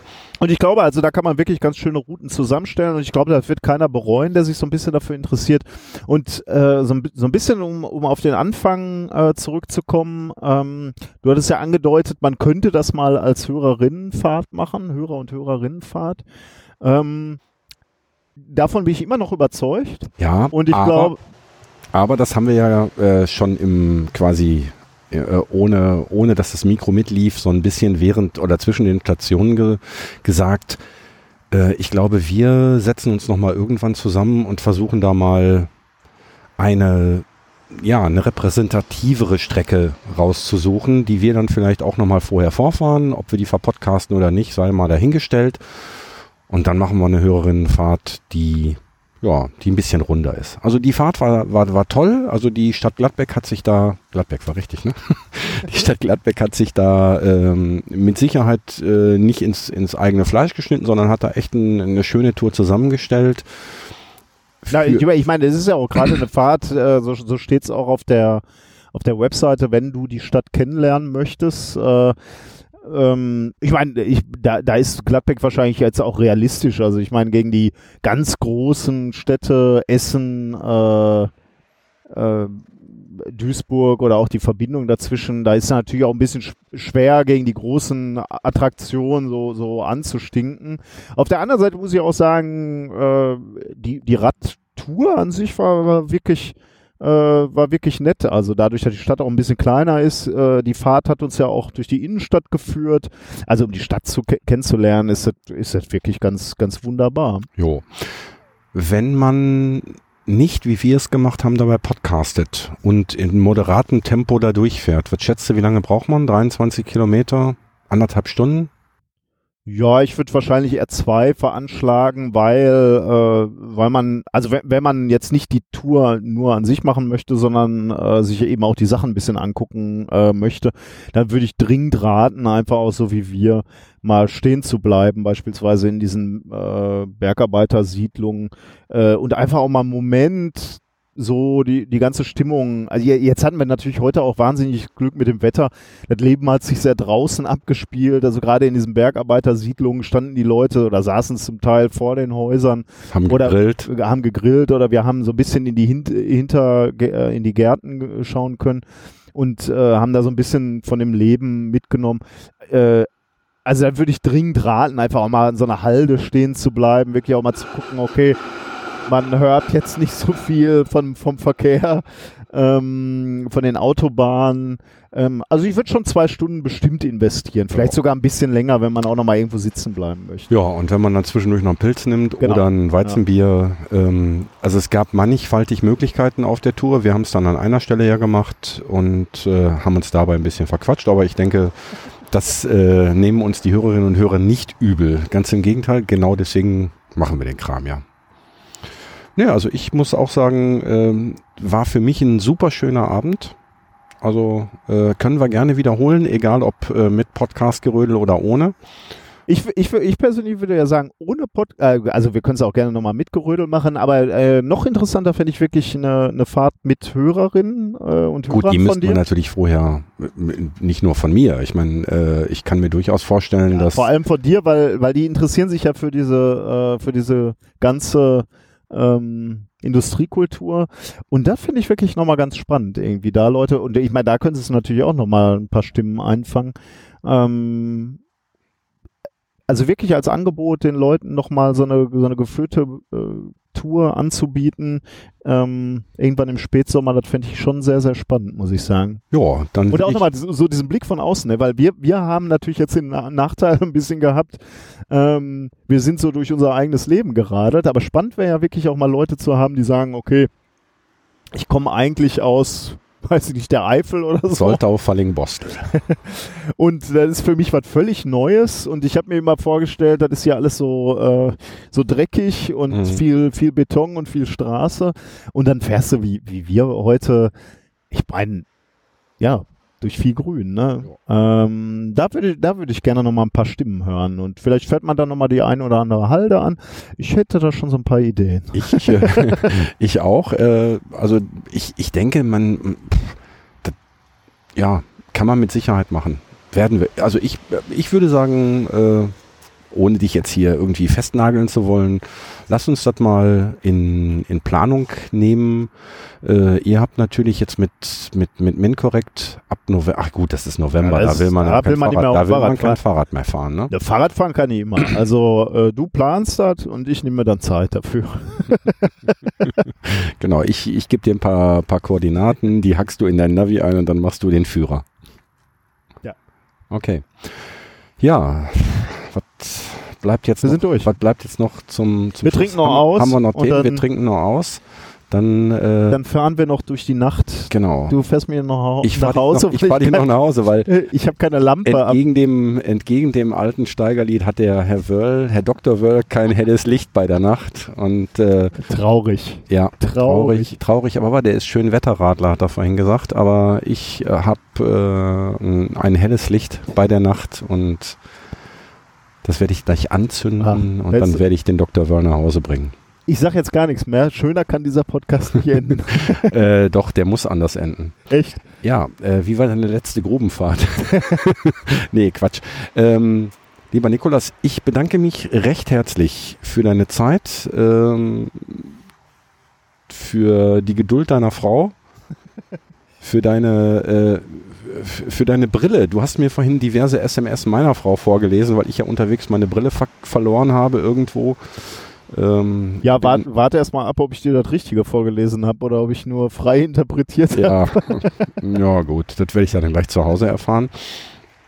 Ähm, ja, ich würde sagen, ich bedanke mich und beende die Folge so, wie ich sie begonnen habe, mit äh, Glück auf Nikolas. Glück auf. Danke. Ey, Kumpel, für heute Schicht am Schacht.